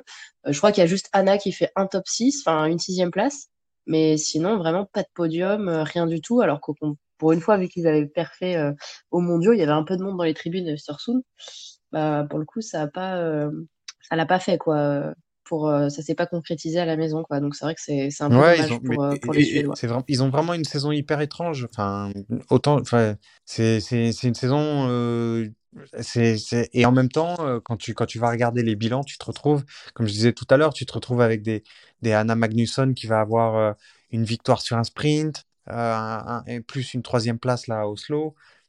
tu vas avoir Lynn Person qui va, qui va avoir plusieurs très grosses perfs et qui, qui finit pas la saison sur la Mastart. Là, je crois qu'elle s'est, elle s'est, elle s'est blessée à la cheville, mais, mais qui va avoir quand même une grosse saison. Et puis, donc c'est la lecture, elle est un, peu étrange. Euh, euh, moi, je serais, curieux de savoir comment ils vont débriefer ça. Et puis, euh, et puis après, je pense que globalement, ils avaient surtout, surtout misé sur l'idée qu'ils allaient avoir une grosse saison sur le globe pour Elvira et que, bah voilà, on, en a parlé. la saison d'Elvira s'est pas tout à fait passée comme ça aurait dû et au final ben, Elvira, finalement, elle, a tout perdu, quoi. Elle a, quasiment rien aux mondiaux. Elle a, juste une médaille sur, le relais. Et, euh, puis, euh, elle finit loin, euh, elle, elle finit loin dans le classement, sachant que jusqu'à la mi-saison, elle était, en, bagarre pour la première place. Donc, c'est une saison qui sera quand même difficile à, débriefer et, ça va être compliqué pour eux de, de rééquilibrer ça pour, euh, pour la saison prochaine. Mais ça va être intéressant parce qu'ils ont, ils ont de la matière quand même. Tu parlais des, relais. Euh, il y avait la médaille qui manquait euh, chez les Françaises en, relais femmes. Il y a des médailles qui manquent aussi aux Suédois pour le coup en relais, notamment mix sur, sur les mondiaux. Derrière la Norvège, euh, c'était la, la, une des plus, une des meilleures équipes globalement. Même sur les mix, on pouvait penser que, l'équipe était favorite et il n'y a aucune médaille sur le mix. C'était, euh, je crois, une deuxième, enfin une argent et un bronze sur euh, sur les autres relais. Encore un signe que c'est une saison assez curieuse. Et, ce qui est bizarre, c'est que les deux mixtes, ils sont quasiment pour Samuelson, quoi. Enfin, alors que alors qu'il fait des gros mondiaux et les deux relais mixtes, c'est quasi ça trave. Le, premier relais mix, euh, c'est il a, hum, c'est, la fameuse histoire où il n'a pas, il a pas vérifié sa cara avant de partir. Et donc, du coup, il avait un, instrument de visée qui s'est, qui s'est, hum, qui s'est déréglé pendant, pendant qu'il, pendant qu'il courait. Donc, il s'est retrouvé à sortir, euh, à sortir, je sais plus combien de balles là sur le, sur le premier coucher, euh, enfin, sur son coucher de, du, du relais mixte. Et puis, sur le single mix, il n'était pas, c'est, c'est, c'est, il y avait quelque chose qui fonctionnait pas. Alors, je sais pas si le fait que que il y ait la pression de on, est, on est là avec je joue pour l'équipe, ça, ça, lui a mis une pression particulière, mais mais, mais globalement, c'est une saison qui est vraiment qui est vraiment étrange pour pour qui correspond probablement pas vraiment à ce qu'ils avaient ce qu'ils avaient prévu.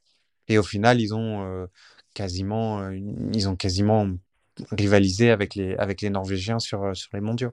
Euh, cumulés, hommes et femmes. Mm. Tant qu'on est sur le, sur le reste du monde, bah, t'en parlais tout à l'heure, Tom, mais euh, Hardweg mm. et Giacomel, quand même, un petit mot. Euh, le Suisse et l'Italien qui finissent dans cet ordre le classement U25. Il n'y a, pas de, a pas de Norvégien sur le, classement, sur le podium du classement U25. Philippe Andersen, il finit quatrième. Ouais, il a, il, a fait une, il a fait une demi-saison quasiment. Après, il a été, il a été il y a eu toutes ces histoires de. Il a eu, il a eu le Covid, ils l'ont renvoyé en Norvège. Euh, et puis, euh, et puis, je crois qu'il est jamais. Enfin, il est revenu pour faire la Mastart euh, à Oslo. Enfin, bon, c'était un, peu particulier. Il a fait un petit tour en, en IBU Cup, euh, ce qui a permis à, à Stromsheim de venir, euh, de venir faire un peu de Coupe du Monde. Il n'y a pas. après, après, comme autant chez les filles, il y a énormément de mouvements chez les jeunes, autant chez les garçons, il n'y a pas, il y a pas foule qui se, qui se, qui se bouscule. Donc, euh, donc c'est vrai qu'il va falloir peut-être attendre un petit peu encore sur, pour, pour voir, pour voir des, du turnover, même, même chez les Norvégiens. Petit stat sur, sur Hardweg, mais il fait podium sur la première et la dernière course de la saison. Je suis pas sûr que ça arrive si souvent que ça. Et, euh, quand on compte aussi les podiums en relais mixte simple pour euh, pour une, je crois que c'est sa première saison complète sur le circuit. Vous me dites si euh, si je dis une bêtise, mais pour une première saison, c'est c'est assez solide quand même qu'il est tenu du début à la fin avec des performances globalement assez régulières. Quoi. Ouais. Et c'est celui qui fait le plus de clean sheet, hommes et femmes confondus. Donc clean sheet, c'est tir mm. parfait, 20 sur 20 ou 10 sur 10 c'est celui qui en fait le plus dans la saison. Il en fait 4 en sprint et 4 euh, dans les courses à, à, à 4 tirs. Et, et tu, tu, saurais me dire combien on a fait euh, Simon Eder ou pas? Euh, je saurais te le retrouver, mais il va me falloir juste un tout petit peu Parce de temps. Parce que j'ai à vue de nez, euh, je sais qu'il chassait le record de clean sheet en carrière de Martin Fourcade. Et je me demande s'il est pas, euh, s'il s'en est pas rapproché. Alors, je, faudrait que je. Tu le veux sur sur cette saison-là ou non, non, sur, de manière euh, générale. De manière générale, euh,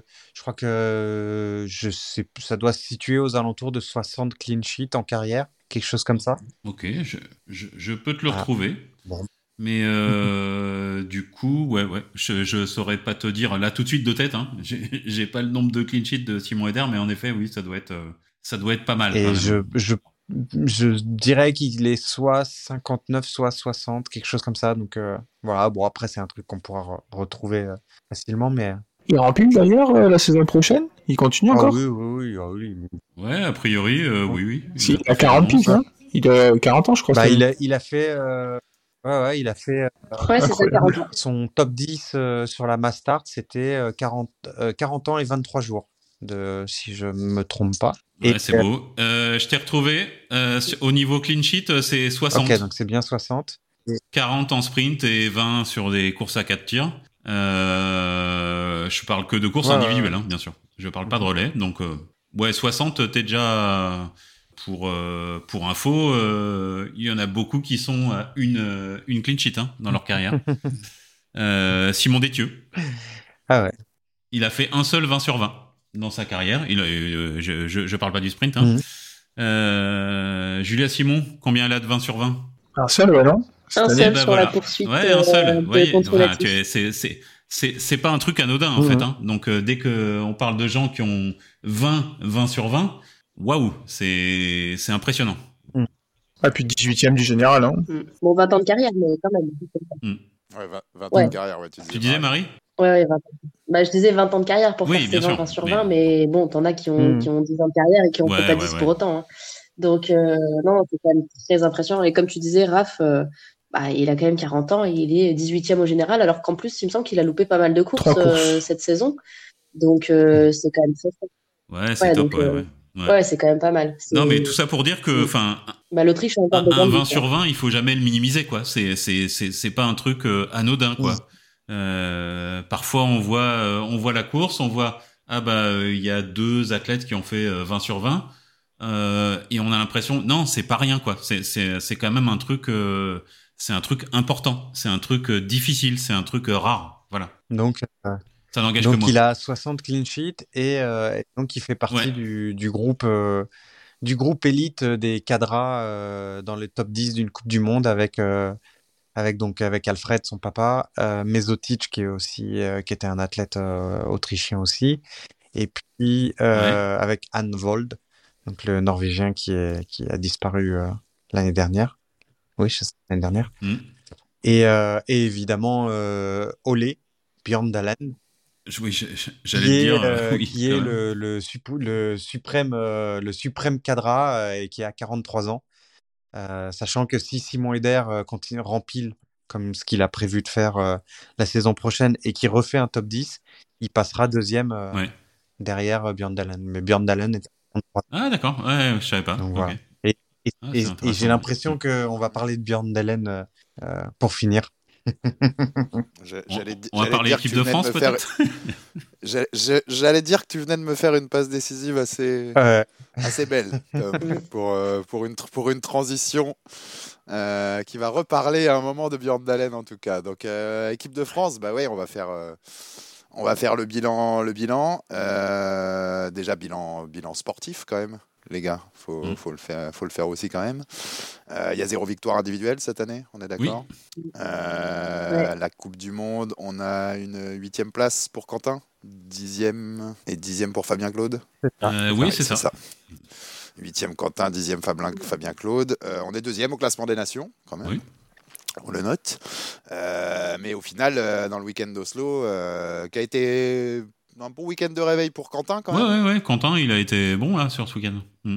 Ouais, et euh, mais on a plus parlé des coulisses, on est, on est mhm. bien d'accord. Ouais. Euh, départ, donc on va, on va le rappeler, mais je pense que tous ceux qui écoutent ce podcast sont à peu près au courant de ce qui s'est passé ce week-end en équipe de France. Normalement, on va faire un rappel court. Euh, départ annonce vendredi à Oslo euh, devant la presse de Vincent Vitoz et Patrick Favre qui ne seraient plus les entraîneurs de l'équipe masculine la saison prochaine. je vous mets trois phrases dans leur longue déclat que vous trouvez dans tous les papiers qui ont été faits sur, sur ce départ, mais trois phrases qui résument l'ambiance, on va dire. Force est de constater qu'on n'est plus en phase avec nos athlètes. On sent qu'ils ne sont plus à même d'entendre certains de nos discours. On était prêt à continuer, mais il y a une rupture dans ce discours et on ne peut pas continuer. Et, euh, après, ils y ont été. Euh, ils, y ont, ils y ont été. Ils y ont été. Mm. Pour être dans le milieu du, sport global du journaliste depuis, depuis 20 ans, c'est quand même des déclats. Ouais, ça y ouais, Puis, et puis... si, si, si, on fait le déroulé derrière. Euh, bah, J'ai même pas de questions à vous poser. Lancez-vous, débattez. Euh, Qu'est-ce qui, voilà, qu'est-ce que vous en avez pensé euh, Qu'est-ce qu'on veut pour la suite euh, bah, Allez-y, lâchez-vous. Pour commencer, déjà, il euh, faudra, faudra penser à rendre hommage à, Vincent et Patrick qui sont des, des pointures dans, dans leur domaine et, et, des gens qui sont souvent beaucoup, enfin, qui sont assez mesurés, qui sont souvent retenus par rapport, à la, par rapport aux médias. Euh, et, je pense que s'il y a eu des déclarations fortes faites, c'est que ils ont peut-être pas été euh, traités comme ils l'auraient mérité. Et, euh, voilà. Donc, tout, à fait. Hein, quand, je te disais déclats fortes, c'est sur mon échelle des déclats fortes de, de la langue de bois. Sur l'échelle de la langue de bois de sportif, ils, non, mais ils ont été, ils, étaient pas mal. Ils, enfin, ils, étaient. Ouais, ils, étaient loin de la langue de bois. C'est rare parce que c'est ce que je ils, se font rares en médias et ils ont souvent laissé la lumière aux athlètes. Donc voilà, donc l'histoire se finit un peu, un peu pas comme ça aurait dû. Et, mais je crois, je crois pas que ce soit, ce sont, ce soit des gens qui soient spécialement adeptes de, de, de, lancer des, des scuds. Donc s'ils le font, c'est que c'est qu'il y avait une raison. Donc, euh, il, y a, il va y avoir une, une, réflexion euh, sur la, la, mise en place d'un nouveau staff.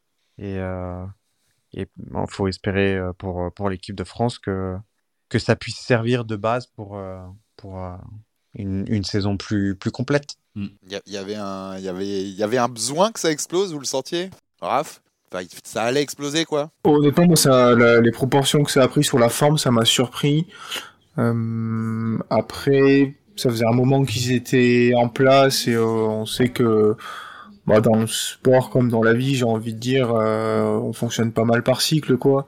Et euh, bah, les athlètes, on les change pas comme ça, donc c'est plutôt au niveau du staff que, que ça tourne en général. Et euh, bah, peut y avoir de la question de peut-être qu'il fallait pas repartir sur un nouveau cycle la saison dernière après l'année olympique. Euh, finalement, ils l'ont fait. A priori, ça a pas marché. Et voilà, moi, je, connais pas trop trop euh, bien le sujet parce que j'ai pas trop de d'infos euh, de ce qui a pu se passer durant la saison. Clairement, on a bien vu pendant la saison que les résultats, en tout cas du côté des deux têtes d'affiche, étaient pas au rendez-vous. Moi, je regarde plus la forme que le fond. Euh, c'est un peu la vie euh, du sport, quoi, d'avoir des, des, cycles comme ça. Euh, sur la forme, c'est sûr que c'est assez inhabituel de, de voir autant, enfin, de voir des déclarations si fortes de la part de, de coachs qui prennent peu de place dans les médias d'habitude. voilà, pas mal de, de surprises. J'espère surtout que tout va rentrer un peu dans l'ordre et qu'ils garderont tous de, bonnes relations parce qu'il faut pas oublier tout ce qui s'est fait durant euh, durant ces dernières saisons et, euh, le travail euh, aussi bien des biathlètes que, que des coachs qui a été phénoménal. Il y, a un paquet de médailles, un paquet de globes, il y a un paquet de, titres. olympiques mondiaux, vous avez raison quand même de souligner tout ça. Ouais, c'est ce qui restera. Marie, la forme quand même, pour t'entendre là-dessus, ça t'a dérangé? Ça t'a dérangé la forme? Bah, j'avoue que ça m'a assez interpellée aussi parce que, bah, comme vous l'avez déjà dit, mais euh, Vincent et, Patrick, c'est quand même des personnes assez, euh, assez discrètes, euh, qui font pas de vagues et qui gardent les choses pour eux, pour que, enfin, ils sont plus, on va dire, dans l'optique laver le linge sale en famille, pour utiliser une petite expression. Hum, donc c'est pour ça que, ouais, pour qu'ils aient eu des propos aussi forts, c'est qu'on sent que ça les a vraiment touchés et que ils s'y attendaient pas trop. Enfin, je pense que c'est un peu arrivé comme ça et, et on sent que ça les a vraiment affectés. Donc, c'est vrai que moi aussi, sur, euh, sur la forme, euh, je sais pas exactement comment ça s'est passé, mais c'est vrai qu'on sent que c'était euh, peut-être un peu abrupt. Et, et ouais, moi aussi, ça m'a. Ça m'a, ça m'a fait de la peine pour eux. Après, on n'est pas en interne, on sait pas comment ça se passe. Hein. C'est compliqué de, de se positionner.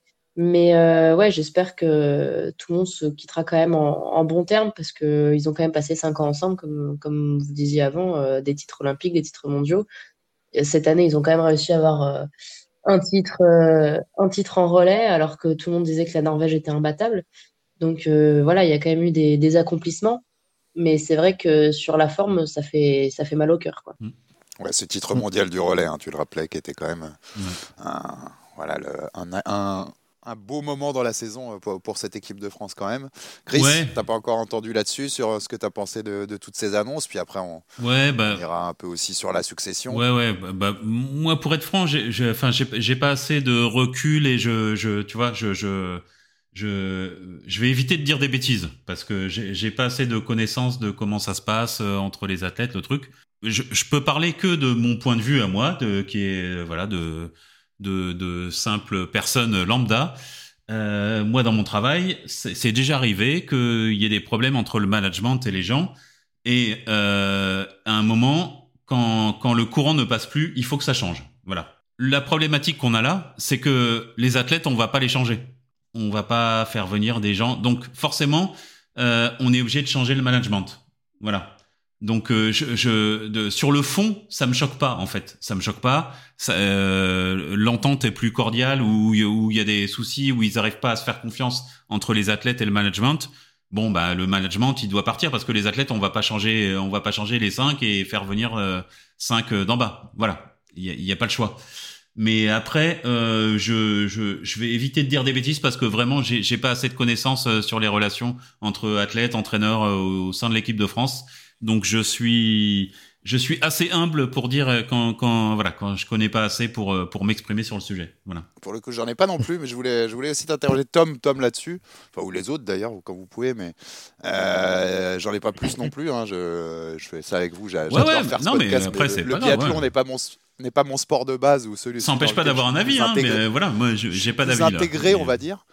Mais quand je vois un coach, et moi je le prends par rapport au milieu sportif que je connais bien, notamment dans les sports de combat, un coach qui dit publiquement que son athlète est dépressif, donc on parle d'Emilien Jacquelin pour ceux qui mm. ont suivi les déclats, euh, moi ça me paraît chaud quoi. Enfin, c'est qu'il y a un point de qui s'est brisé quand même assez fort pour que tu dises ça publiquement. Oui, d'ailleurs, il a réagi, euh, Emilien. Euh, il a réagi là-dessus en disant. C'est des choses qui, c'est des choses qui restent quand même dans, dans la bulle, ce qu'on appelle dans le sport. Oui, ok. Euh, donc ça, ça, ça m'a, moi, ça, sur la forme, c'est ça qui. Le fait que des choses sortent qui ne devraient pas sortir, quoi, en fait. Que, ouais, je pense, enfin, ça doit. J'ai suis... aucune info une nouvelle fois, mais d'extérieur, ça me, ça me dit qu'ils doivent, ils doivent pas s'entendre. Ouais, okay. je, pas s'entendre je, je sais pas si c'est. Euh, je sais pas si c'est le, le, la représentation d'une opposition euh, entre eux.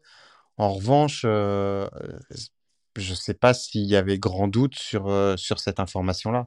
depuis un certain temps quand même. Ouais, tout à... ça, ça, je pense, je vois ce que tu veux dire, mais alors, je peux dire une bêtise parce que je suis pas tout le temps. Est-ce qu'il l'avait Non, non, bien sûr, bien sûr. Et, et c'est ça... Tout, tout, à l'heure, tu nous parlais du respect du timing de l'athlète sur mm. une retraite. Euh, je pense que le respect de la maladie d'un athlète mental, notamment, est bien plus ah important que le respect si, il, il en a déjà parlé, Emilien, hein, dans des interviews. Hein. Il a dit le mot? Oui, oui, oui. Alors, d'accord, donc c'est autre chose. Il a parlé de dépression. Oui, de burn-out. De burn-out, il a parlé, en tout cas. Oui, oui, tu as raison, Marie. De burn-out, il a parlé, en tout cas. Mais je trouve que dépression, c'est encore plus fort, que, ouais, ouais, okay. burn-out, quoi. Mm. Donc, euh... Mais peut-être qu'il a, il a utilisé mm, euh, mm. le mot dépression, dépressif, je sais pas, mais vu sa réaction sur, euh, sur Twitter notamment, ça m'étonnerait que lui-même ait déjà partagé ces mots euh, publiquement. Euh, Emilien a eu, a eu dans, dans, le message qu'il a envoyé, alors je sais plus exactement si c'est sur, si sur Twitter ou Instagram, mais il a, il a, il a dit que potentiellement euh, le, le, les déclarations de Vincent euh, avaient été euh, maladroites et faites sous le coup de de, de l'émotion. Et donc du coup je sais pas s'il y a une s'il y a une fracture entre eux particulièrement. Oui, oui, ce qui est possible aussi d'ailleurs. Parce que globalement, une, émotion et de, convoquer les médias, tu peux, tu peux dire des choses qui dépassent un peu ce que tu. Ouais, ouais. En fait, en fait, c'est la forme qui a merdé sur le fond. Je pense que bon, voilà, des athlètes et leurs entraîneurs euh, s'entendent plus, bon bah il faut changer quelque chose. Donc on est d'accord là-dessus. Et sur la forme, en effet, euh, enfin ça, ça, a pas été fait comme il fallait quoi. Enfin ça, ça a merdé alors quelque part. Euh, bon, moi je vais me faire un, petit peu l'avocat du diable. Pour le coup, on a c'est ta spécialité. J'aime bien les côtés euh, euh, borderline. Je sais, je sais, je sais. Mais euh, pour le coup, on en avait déjà, on en a déjà pas mal discuté à propos d'Emilien. Bon, on va pas revenir sur cette histoire. Moi, je, comme comme Emilien le dit très bien, c'est quelque chose qui, qui dépend d'un médecin et, et qui dépend du secret médical. Donc ça, on va pas rentrer là-dedans. Mais on est d'accord. L'un des problèmes d'Emilien pour moi, c'est qu'il énorme, avait énormément de compétences et qu'il il y a certaines choses qu'il n'a pas corrigées parce qu'il était performant. Mais aujourd'hui, il est confronté aux choses qui se développaient en lui à des moments où il était performant et qu'il aurait fallu corriger. Donc peut-être que c'est aussi nécessaire qu'il y ait quelqu'un de l'intérieur, à toute proportion gardée, donc qui n'est pas nous, mais qui va être plutôt Vincent Vitos, qui est, qui est, qui est peut-être beaucoup plus légitime et qui met un peu le, le, doigt sur, enfin, qui met un peu le doigt sur le truc et, et peut-être de, de, crever l'abcès. Après, euh, chacun, voilà, chacun tirera ses, ses conclusions de, de ce qu'il peut corriger et faire de mieux pour, pour, pour, aller mieux dans sa vie. On l'a vu avec, on l'a vu avec Tyril qui, qui s'est reconstruit euh, loin du biathlon. Euh, et, et, qui finalement au bout de la saison s'est dit bah moi j'arrête en fait parce que je vais beaucoup mieux mais euh, je vais beaucoup mieux sans le biathlon quoi. Et euh, je crois que mmh. Tendrevold disait pendant la saison euh, j'ai pas beaucoup de nouvelles de, de, de Tyril alors qu'elles sont, sont, normalement très proches. Et euh, Tendrevold disait j'ai pas de nouvelles de, de, pas trop de nouvelles de Tyril parce que euh, j'ai l'impression que je lui rappelle le biathlon quoi. Donc donc ça, c'est oui, mais c'est fort possible, hein, d'ailleurs. Après, euh, moi, j'ai plutôt foi en la bonne intelligence de Vincent Vitoz et je pense que s'il le fait, si c'est maladroit, ils, en discuteront entre eux et, ça, et ça, ça se réglera euh, en bonne intelligence. Et si c'est moins maladroit que ce qu'on pense, euh, il le fait aussi dans le but de, de pousser, enfin de, de crever l'abcès, de faire en sorte que ça ça fasse avancer les choses. Donc, euh, hmm. je, je, je, pense pas, je pense pas que ça soit quelque chose de, de revanchard euh, euh, et de, de, réglage de compte. Voilà. Ouais, on est d'accord. En tout cas, c'est un rappel que c'est un sport aussi, comme beaucoup de sports, hein, très exigeant et que, et que voilà aussi, hein, on sait que ces derniers temps, dans, dans le sport mondial global, la, la, la, gestion de la santé mentale du sportif va être de plus en plus au centre des préoccupations et je pense que dans les années à venir, on va voir beaucoup de choses aussi là-dessus et beaucoup plus de gens qui vont s'exprimer. Et je pense que dans, si tu remontais à 20 ans dans le biathlon, tu devais avoir euh, quelques paquets de monde qui subissait ce genre de choses sans, rien dire. Euh, mm. Il y, a des, il, y a des, il y a des choses qui ressortent euh, de temps en temps. Je sais que Kukalova avait, avait, fait, avait fait plusieurs, plusieurs interventions sur ce qu'était être une, être une, une jeune fille euh, junior euh, dans, dans, le développement du sport de haut niveau. Elle a parlé de, elle a parlé d'anorexie, elle a parlé de, pression, puisque finalement il y avait un, il y avait un, pouvoir très important, très patriarcal, on va dire. Et donc notamment chez les jeunes filles, c'était compliqué. Euh, donc voilà, mmh. on voit aujourd'hui énormément d'affaires qui sortent chez, chez Romain Molina euh, en particulier, mais, mais, il n'est pas le seul à travailler là-dessus, mais, mais des, d'abus sur mineurs. Euh, donc il y a peut-être pas plus de problématiques que ce qu'il y avait, mais effectivement, on va ça va sortir. Il y a, y, a, plus de choses qui vont sortir probablement, et c'est pas plus mal. Ouais, oui, il y, a, un ménage à faire. Euh, il y a un ménage à faire dans le sport euh, qui n'a jamais été fait jusqu'à présent. Et, euh, et, voilà. Et donc c'est pour ça que je me dis bon, bah, c'est peut-être maladroit, mais peut-être que de la même manière qu'on dit que le changement est nécessaire, était peut-être nécessaire parce que le parce que le, le, groupe ne fonctionnait plus en, en adéquation avec ce que voulaient faire Patrick et Vincent. Mais euh, donc voilà, parfois, effectivement, il faut, il faut crever l'abcès. Et, et comme, comme, comme le disait Socrate, euh, c'est l'accouchement est, douloureux. il, nous, fait du Socrate, euh, Thomas. Raph, Marie, si vous voulez rajouter un peu des choses là-dessus? Peut-être juste que hum, finalement, cette histoire, je trouve qu'elle nous montre un peu que hum, avec le développement du biathlon qui est une chose euh, tout à fait souhaitable et dont je suis très heureux à titre perso, il y a aussi euh, d'autres sujets qui, qui viennent en même temps, et notamment la maîtrise de sa communication qui devient euh, plus importante qu'il y a 10-20 ans dans ce sport-là, où maintenant il est quand même relativement beaucoup médiatisé, et, et peut-être qu'il y a, il y a un certain temps, on pouvait être un peu plus cash dans ses déclarations, et ça restait un peu dans l'entre-soi du sport. Aujourd'hui, euh, bah, vu, la médiatisation du biathlon, il y a, peut-être ce besoin de faire un peu plus attention à la forme. Alors après, euh, moi, titre perso, euh, ça me ça me dérange pas de voir des, euh, des déclarations cash, mais je sais qu'en général les, médias finissent parfois par mal utiliser entre guillemets ou trop se focaliser sur sur cette histoire de forme. Et tout ce que je veux dire au final, c'est que bah, avec le temps, peut-être qu'il euh, y a besoin euh, dans le monde du biathlon d'un un peu plus de conseils sur la manière de, de dire les choses euh, devant les médias. Quoi. Ouais, ouais, mais ça, je, suis d'accord. Mais de manière générale, le,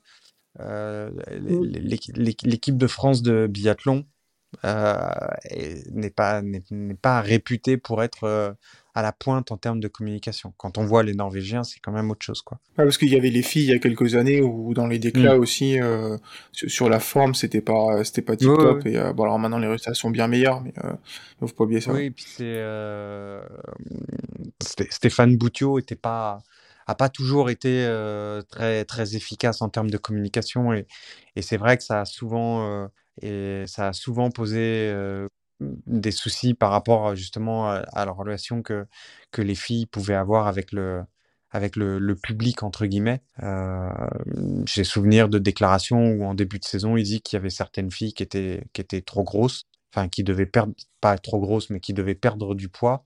Mmh. Euh, on voit où il veut en venir par rapport à, à, à l'exigence de, de, de performance, mais parler de poids, c'est hyper maladroit parce que c'est pas vrai. Oui, c'est pour le moins maladroit, oui. Parce que c'est pas vrai, c'est pas le poids en fait. Tu peux perdre du poids en, en perdant du muscle et de l'eau, eh et ça a aucun intérêt. Enfin, tu, tu gagnes pas en performance. Donc, euh, donc voilà, donc c'était hyper maladroit euh, et ça, ça, lui est, ça lui est arrivé de faire ça et, et, effectivement, moi, je trouve que le, le les, performances euh, de, de, de, les résultats du biathlon français sont très au-dessus de, des performances en termes de communication. Mais ça, après, euh, c'est, il, suffit, enfin, il suffit de regarder comment les Norvégiens communiquent. Euh, ils ont, ils ont la conférence de presse régulière avec avec Botnan euh, qui explique, euh, voilà, c'est comme ça, comme ça, comme ça, comme ça. Stromsheim, il veut monter en, A, et ben c'est comme ça que ça se passe. Hop, pap, pap, euh, c'est réglé, il n'y a pas a a pas trop. Enfin voilà, c'est énoncé clairement ce qui se passe et et au final, du coup, il protège un peu tout le monde, même si de temps en temps, il y a, y a un athlète, y a un athlète qui dit, bah moi je suis suis pas content. Et ben, il dit, bah t'es pas content, il faudra faire différemment là. je crois qu'aujourd'hui ou hier, il y a eu ils ont lancé un débat de savoir euh, est-ce qu'il finançait l'entraînement de l'équipe B Botnan a répondu tout de suite en disant bah non, voilà, c'est comme ça. Et, et, et au moins, et au moins c'est, il y a une communication qui est, quand même vachement plus claire. Les, Suédois ont une communication qui est aussi très, très échelonnée et, très efficace. Voilà, L'idée, c'est que quand tu anticipes en termes de communication, tu as, as, quand même moins de problèmes. Donc, euh, donc voilà. Mais c'est n'est pas lié uniquement à, à, à, cette fin de saison qui est un peu en queue de poisson. C'est lié, euh, c'est quand même depuis quelques années que c'est comme ça. Et, et voilà. D'où l'intérêt d'intégrer du norvégien dans le staff français ou euh, ça n'a rien à voir. Tu veux, tu veux qu'on y aille? Ah, voilà, un, un, petit débat qui est lancé. Et eh ben donc, puisque tu le citais tout à l'heure, euh, Ole Einar Bjørndalen, qui a été bien sûr euh, évoqué, euh, il a même répondu. Hein. J'ai vu, j'ai vu un Ah ouais, article sur le site de l'équipe. euh, Oui, il, il, a ouais, répondu en disant ouais c'est ça. Bien sûr que c'est un poste intéressant. Pour l'instant, il n'y a pas de demande. Non, non, Et la question se posera s'il y a demande. il va pas fermer la porte. Euh, mais ça ne ferme pas la porte. Il, est, il est consultant pour une chaîne de télé, Télé 2. Mhm. J'ai- J'ai noté ça en Norvège. Euh, bah, c'est c'est le, c'est le nom, quoi. C'est le nom pour, pour briller. Mais est-ce que c'est. Bah. Est-ce que ça a du sens, une Ouais. idée comme ça, au final? Marie? Euh, oui, je pense que chaque idée est défendable de toute façon. Euh, chaque nom, euh, on peut trouver quelque chose. hein. Après, euh, je sais pas si euh, aller chercher euh, Oulainar, ce serait la, la solution, sans, sans dénigrer euh, le, le niveau des, des, de- des Français. Mais je sais pas si on arriverait à fonctionner avec un coach euh, étranger pour, à parler que en anglais. Enfin, je sais pas si c'est c'est pas sûr que ce soit déjà arrivé déjà. On, on a toujours eu des coachs francophones, qui soient français ou étrangers, bah, comme Patrick Favre, mais qui parlent parfaitement français. Donc euh, c'est vrai que déjà, rien que la barrière de la langue, c'est pas comme les Norvégiens qui sont vraiment bilingues en anglais. Enfin, c'est pas gênant pour eux d'avoir un, un coach étranger. Donc déjà, c'est vrai que rien que de cet aspect-là, ça, ça m'interroge. Après, euh, après oui, c'est sûr que Oulainar, euh, le nom, euh, le nom fait quelque chose. euh, et pour l'instant, il a entraîné que, que la Chine, donc forcément, les résultats n'étaient pas forcément très probants, mais on part du même stade. Euh, là, il y a quand même une base solide. Euh, Les, Chinois, ils partaient, euh, ils partaient d'un peu plus loin pour en faire une équipe très solide. Donc, c'est vrai que ce serait intéressant de savoir ce qu'il peut en faire. Mais voilà, à voir dans quelle mesure ça peut être envisageable et comment, enfin, la demande des athlètes aussi, parce que forcément, on va leur, on va forcément leur demander leur avis à un moment donné, j'imagine. Mais je serais curieuse de savoir justement ce qu'ils pensent de d'Oulainar comme, comme coach. J'avais j'avais pas pensé à cette barrière de la langue en fait. C'est c'est super intéressant ce que tu dis là. Étant moi-même euh, anglophone euh, sous la torture, je, je peux lire, je peux écrire de l'anglais, mais je, je, le, je le comprends et je le parle très mal. Et je pense que c'est assez français ça. Et par contre, quand je vois des interviews des Français en anglais, euh, bah, je les comprends très bien. Donc je me dis qu'en effet, il y a peut-être une petite barrière de la langue, ouais. Hmm. Ce, qui est, ce qui est très français Ouais, ouais, c'est ça. Ouais, ouais. Euh, Bah, il suffit de, il suffit d'entendre euh, Quentin discuter avec Johannes en anglais. Ouais, ouais, ouais, voilà. Ouais, bah, je comprends très bien. Johannes tout parle en anglais et Quentin parle en, en- enfin, Bah, comme moi, en franglais. Et euh, mais je pense que la, la solution de, de Björndalen, elle arrive parce que euh, parce que ils ont sondé. euh, je pense que très rapidement, ils ont commencé à sonder Jean-Pierre Amat, qui était son binôme avec la Chine et qui est revenu euh, dans le giron de, de la Fédé, de la Fédé euh, bah, après sa après sa mission euh, chinoise. Oui, c'est vrai que oui, oui, il est à la fin. Donc euh, donc donc euh, C'est un des noms qui a Ouais, tout de suite pense- été évoqué d'ailleurs. Enfin, d'ailleurs que c'est dans les noms qu'on- quand, ouais. quand Björn Dalen dit euh, que euh, il est intéressé, mais que pour l'instant, euh, voilà, il faut, il faut, il faut que, il faut qu'il se pose la question. Je pense que la question elle est déjà posée. Je pense qu'il y a déjà des discussions euh, à ce sujet. Et, euh, et le duo Björn Dalen Amat est pas, et c'est pas, a pas été encore euh, euh, éliminé dans, dans l'idée, dans l'idée que que ça puisse être, que ça puisse être le, le staff de l'équipe masculine. Après, je pense qu'il y a plusieurs options malgré tout. Et il est peut-être trop cher, et c'est hein. peut-être la raison pour laquelle Boutio dit on n'est pas Oui. pressé. Et, et si on donne, si on annonce le staff début juin, euh, on sera pas en retard.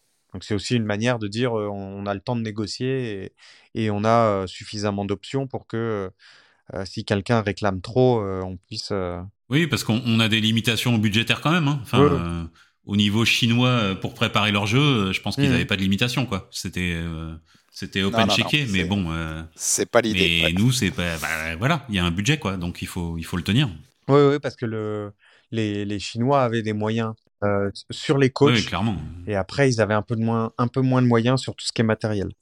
Et euh, ils avaient signé un accord euh, de partenariat avec, euh, avec la fédération norvégienne pour bénéficier des, des structures de, de, de, de fartage, de, de, de, matériel, etc. des, des Norvégiens. Donc ils avaient, ils avaient investi, ils avaient investi, ils avaient externalisé un peu l'investissement. voilà. Donc euh, ça, ça, ça m'étonnerait, ça m'étonnerait que les Français externalisent t'as- euh, t'as- le matériel. Ah, c'était, ça, ça a toujours été l'idée de la Chine, hein, payer les coachs pour le préparer. Quand ils avaient préparé les Jeux d'été, euh, ils avaient pris Christian Bauer, le grand maître d'armes en escrime français. Et ils avaient obtenu euh, un titre euh, individuel en escrime à Pékin. Ouais. Ce, qui était, ce qui était quand même pas gagné pour la Chine au départ. Bon, Enfin, il, il partait peut-être d'un peu trop loin en biathlon. Ouais. mais- Ouais. Mais là, en bi- c'est ce que j'allais dire, c'est que Ouais. en bi- tu vois, ça partait, ça partait de loin en escrime. Je pense qu'en biathlon, tu recules Ouais, ouais, encore. tu pars de. de- Enfin, voilà, il y a toute une culture. Tu- euh, tu- voilà. Il y, a des, il y a des années, là, de retard. Tu, tu recules bien sur le Ouais. truc. Euh, j'ai vu passer, moi je suis, je suis moins spécialiste une nouvelle fois, mais j'ai Mhm. vu passer le nom de Simon Fourcade. J'ai une bêtise, c'est jouable, c'est quelque chose qui vous paraît euh, intelligent, jouable, comment vous le voyez? Moi, j'ai, euh, enfin, je, je trouve que Simon fait un travail admirable avec les juniors et je trouve que c'est un très bon coach. Mais je pense que c'est trop tôt pour lui. Euh, je pense qu'il faut attendre au moins une génération parce que là, il y a des athlètes, euh, Quentin, Antonin, euh, un peu moins Fabien et et, euh, et Emilien. Mais mais voilà, c'est c'est des noms avec, Oui, enfin, c'est des personnes avec Mm. qui il a concouru en tant qu'athlète. Euh, il n'y a pas si longtemps que ça. Je pense que c'est encore un peu trop frais et euh, et que ce serait compliqué d'avoir euh, un regard vraiment extérieur et surtout, euh, alors pas un ascendant, mais enfin, en tout cas, euh, euh, De l'autorité. cette relation, on va dire, ouais, voilà, de l'autorité, merci. Mm. Euh, voilà, cette relation d'autorité de- d'un coach sur un athlète avec Mm. des personnes avec qui il a évolué au même niveau, en fait. Ouais, je suis entièrement d'accord avec, euh, avec Marie. Je pense que il aurait été peut-être plus légitime de, de travailler au, euh, au renouveau de, de l'équipe féminine euh, l'été dernier, quand, quand la question s'est posée. Euh, c'est plus compliqué chez les garçons là cette année. Et, euh, euh, peut-être qu'il faudra effectivement attendre une génération. Le problème, c'est que il n'y a pas de, pour l'instant, il n'y a pas de, gros calibre euh, chez les jeunes, chez les garçons. Donc ça va être plus chez les filles que, ça va être peut-être plus avec les filles qui, va être amené à, avoir la possibilité de monter en Coupe du Monde. Donc, et pour l'instant, je pense qu'on peut pas, on peut pas envisager que, Cyril Burdet ne, soit pas le, coach la saison prochaine. Après, euh, il y a aussi l'option que Cyril Burdet et, Jacquino euh, soient le, les, head coach euh, des deux groupes. Mais ça fait beaucoup. Mais les, Suédois font ça. Les Suédois ont Johannes Lucas et, Jean-Marc Chablot qui sont, qui pilotent un peu les, deux groupes. Et, du coup, ça voudrait dire de prendre des, assistants coach, entre guillemets, pour, pour l'équipe masculine. Et euh, donc voilà, après, il y a, il y a plusieurs options. Il parlait aussi d'aller chercher euh, peut-être Baptiste Détieux euh, et, et ah, ah, ah, Julien Robert. Oui, c'est ça. Qui sont aussi euh, les- coachs de, de l'équipe B. Mais, euh, mais ça, ça pour l'in- pour l'instant, moi, ça, me- ça me paraît euh, être euh, pas forcément euh, la solution la plus, la plus pertinente. Mais euh, bon. Ouais. Ouais, hon- honnêtement, Julien Robert, j'y crois pas tellement. Mm. Il a déjà entraîné l'équipe A euh, féminine. Euh, je ne veux pas dire bêtise, mais Ouais. qu'on l'a un peu poussé Oui. vers la porte. Donc, euh, ça m'étonnerait quand même qu'on le, qu'on le reprenne pour, pour les garçons. Oui, oui, à je, ce te confirme. Donc, euh, Mm. donc voilà, donc euh, il y a, il y a des options et puis comme on a eu l'occasion d'en discuter un petit peu en amont, Stéphane Boutiot aime bien aller chercher des coachs spécifiques ski de fond, comme il a fait avec, euh, bah, avec Vincent Vitoz euh, il y a, il y a cinq ans et puis comme il a fait avec Cyril Burdel euh, l'été dernier. Donc, donc voilà, il y a, il y a, il y a des options, mais euh, faudra pas oublier que ça va être, ça va être difficile d'aller rechercher des compétences de, de la qualité de, de celles que, dont on se sépare cet été. Donc euh, voilà, à voir. Sa- sachant que euh, il n'y a pas de, il y a pas de 109 à prévoir euh, chez, en termes de, en termes d'athlètes. Donc on va repartir sur un groupe que sur le même groupe, quoi, a priori. Je sais pas si vous avez, euh, si vous avez quelque chose à, à redire sur, sur le, sur le, la manière dont le groupe Ouais, va, Chris. va se. Chris, euh, Raph, Non, non, moi c'est bon. hein. je, je laisse les spécialistes s'exprimer, encore une fois. Euh, ok, bon, bah, de toute façon, je crois qu'on a fait le tour. hein. On en saura plus euh, si on en saura plus euh, rapidement. Donc, on, Oui. on vous en parlera. On, en- on reviendra là-dessus quand des décisions auront été prises. Yep. Euh, on a fait le tour. Qu'est-ce que vous voulez nous rajouter sur la saison? Est-ce que vous avez un, un coup de cœur chacun, rapidos, avant qu'on se quitte? Euh, Un truc. Peut-être que moi juste, juste souligner que euh, dans cette saison française qui est assez décevante et qui s'est un peu euh, mal finie sur, euh, sur la forme, euh, il y a quand même des meilleurs perfs en carrière en général pour euh, Fabien Claude, Eric Perrault.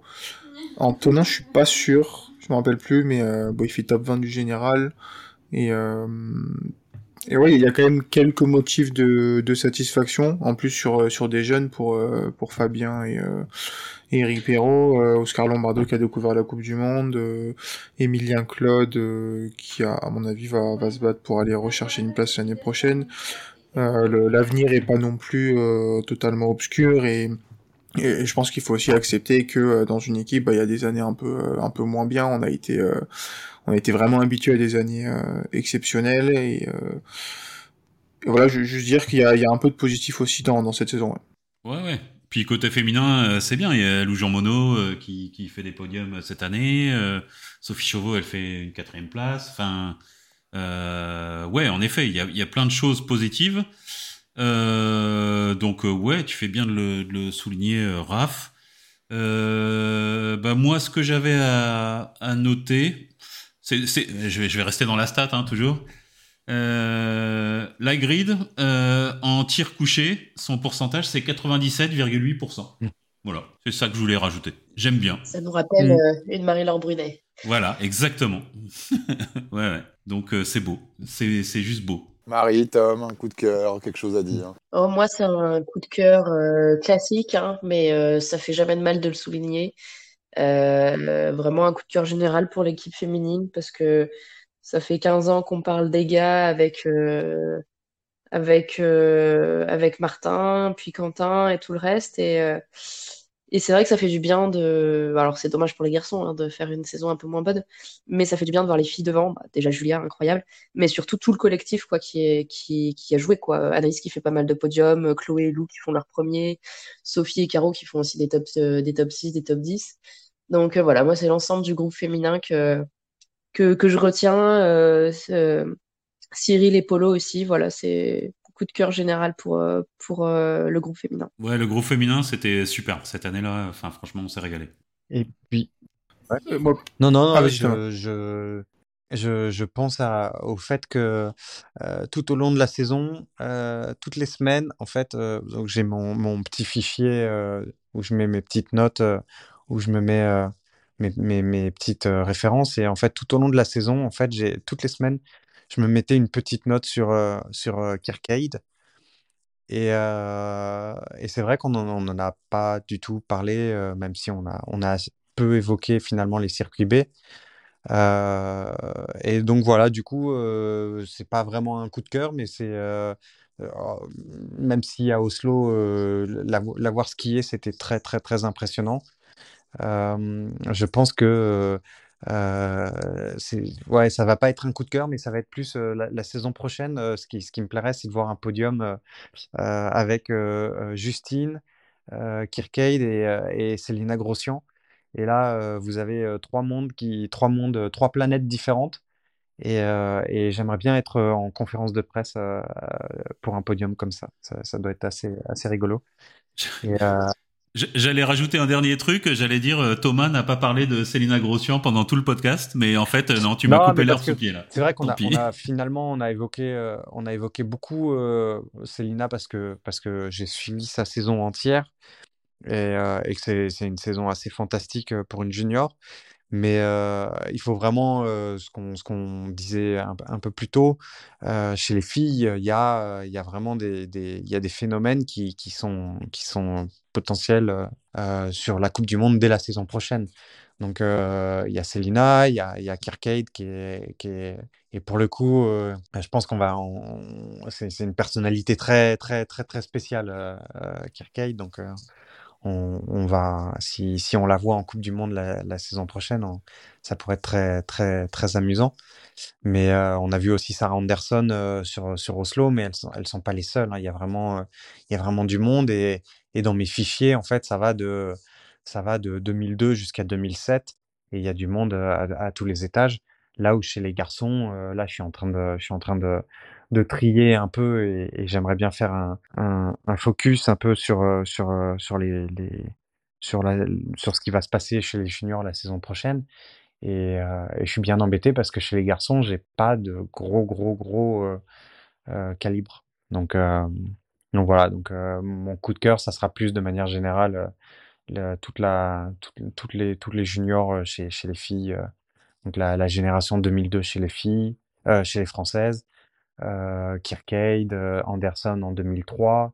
On a aussi Lena Repint en 2004. Donc on a, on a Selina. Euh, on a quelques, on a Tannheimer et, et Merkushina chez, chez les 2005. T'as King aussi, là, le jeune allemand, je crois, 2004 euh, Ouais, il me semble 2005. 2005, ou 2004. Mais, euh, mais chez les Allemandes, c'est pour l'instant surtout, surtout Tannheimer. Euh, dans cette, dans, cette catégorie-là. Euh, et puis, euh, on a en 2006, on a Plechakova qui est très impressionnante chez les Tchèques et Tanglander chez les Suédoises en 2007. Donc il y a vraiment, vraiment, vraiment, vraiment beaucoup, beaucoup, beaucoup de monde. Donc ça, c'est ça a été le régal de la saison pour moi, plus que le, le reste. Et eh ben à suivre saison prochaine. Ouais, ouais j'avais juste un, petit coup de cœur sur l'équipe d'Italie et la jeunesse qui monte là. Euh, j'ai l'impression qu'il y a un projet Milan 2026 qui est pas mal ficelé quand même. Et euh, dès cette année, ben, on a eu euh, Giacomel euh, chez les garçons et qui a vraiment fait une super saison. Et même chez les filles, euh, comme Ola ou Thaler, on, on, pas démérité. Euh, je crois que Thaler, c'était sa première saison, si je dis pas de conneries. Et, euh, et là, je regardais un peu la Junior Cup. C'est un Italien qui a gagné aussi, Nicolo Betamps, ou Betamps, je sais pas comment, comment on dit ça, qui a 20 ans. Euh, voilà, j'ai hâte de suivre le projet italien là sur les trois prochaines années pour voir jusqu'où ça peut les mener euh, chez eux au, au JO. Euh, ouais, il y a peut-être moyen de, de voir des ils ont, très belles Ils ont aussi euh, Rebecca Passler qui était en, du monde. Ah oui, je l'avais complètement oublié. Euh, et que j'avais oublié dans les 2002, Linda Zingerle dont on a parlé plus tôt puisque son papa était le, le head coach et qui est, qui est probablement la plus talentueuse à la base des, des trois, de Aukenthaler, euh, Passler et Zingerle. Et, euh, et euh, oui, c'est ça. Et, mais qui a eu une, une, un début de saison un peu compliqué, qui est arrivé hors de forme au mois de décembre. Après, elle a, elle a eu des soucis de, de blessure et, donc elle est arrivée un peu tard sur, le, sur sa préparation. Et du coup, elle a été un peu, un peu loin toute la saison en, physiquement. Mais, euh, mais avec une bonne prépa, euh, on, pourrait retrouver euh, quelque chose. Elle a, elle a un profil de, de patronne, entre guillemets, de, de quelqu'un qui est capable de, de, mener une course à, à, à, la baguette. Quoi.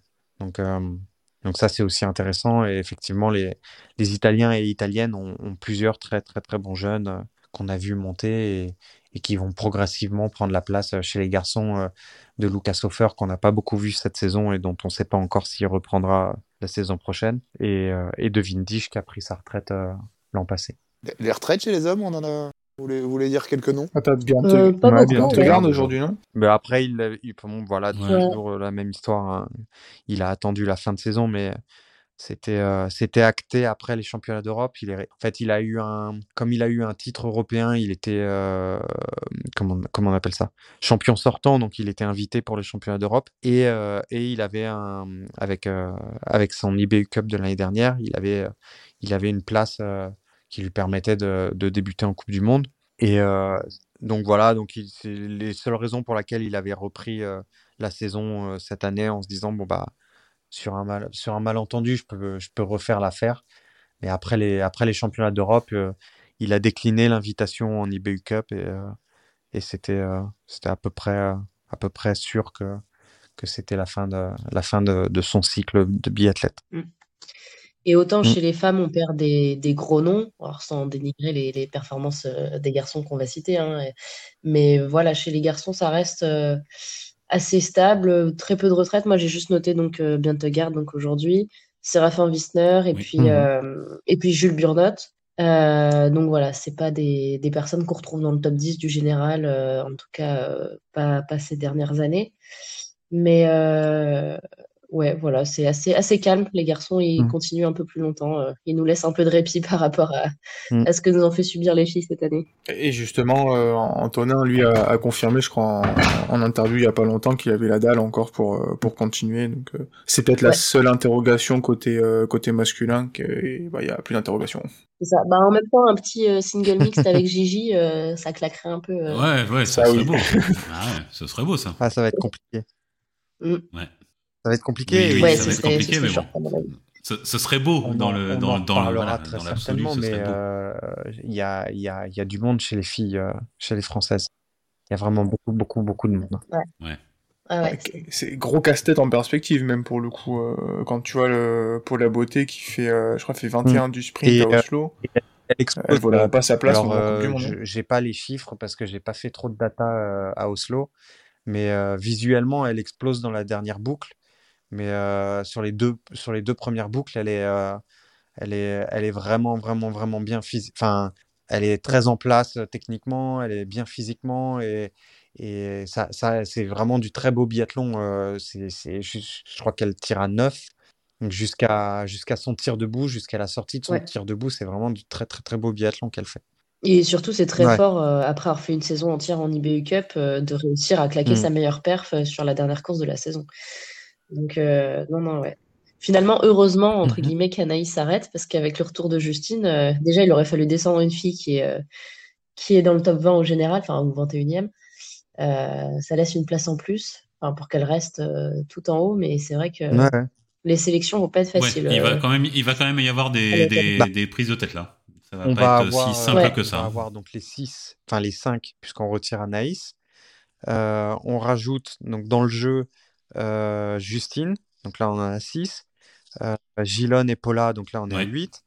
Tu rajoutes euh, Camille Benet, euh, qui a fait une saison un petit peu en dessous de, de ses attentes, euh, mais qui reste quand même un très gros potentiel. Euh, et à ça, tu rajoutes, euh, tu vas rajouter euh, euh, très probablement euh, Léonie Janier, Jeanne Richard et Fanny Bertrand, et éventuellement aussi Anne Michelon si, euh, si ces, ces soucis de tendinite sont résorbés, donc qui sont les, les quatre gros, gros, gros calibres de 2002.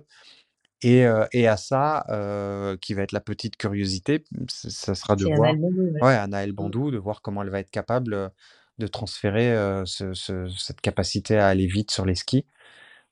Et ça peut aller très vite aussi pour, pour Anaël Bandou. Donc, donc Mm. euh, ouais, ouais, les sélections vont être, ça va être quelque chose. Ouais. Ouais, On est un peu hors quota là déjà. Ouais, un Et peu, ouais. Et tant qu'on y est, Mm. Euh, vu qu'on parle de, de- des futures générations, donc Anaël Bondou, c'est vraiment euh, un, un monstre Mm. de rapidité.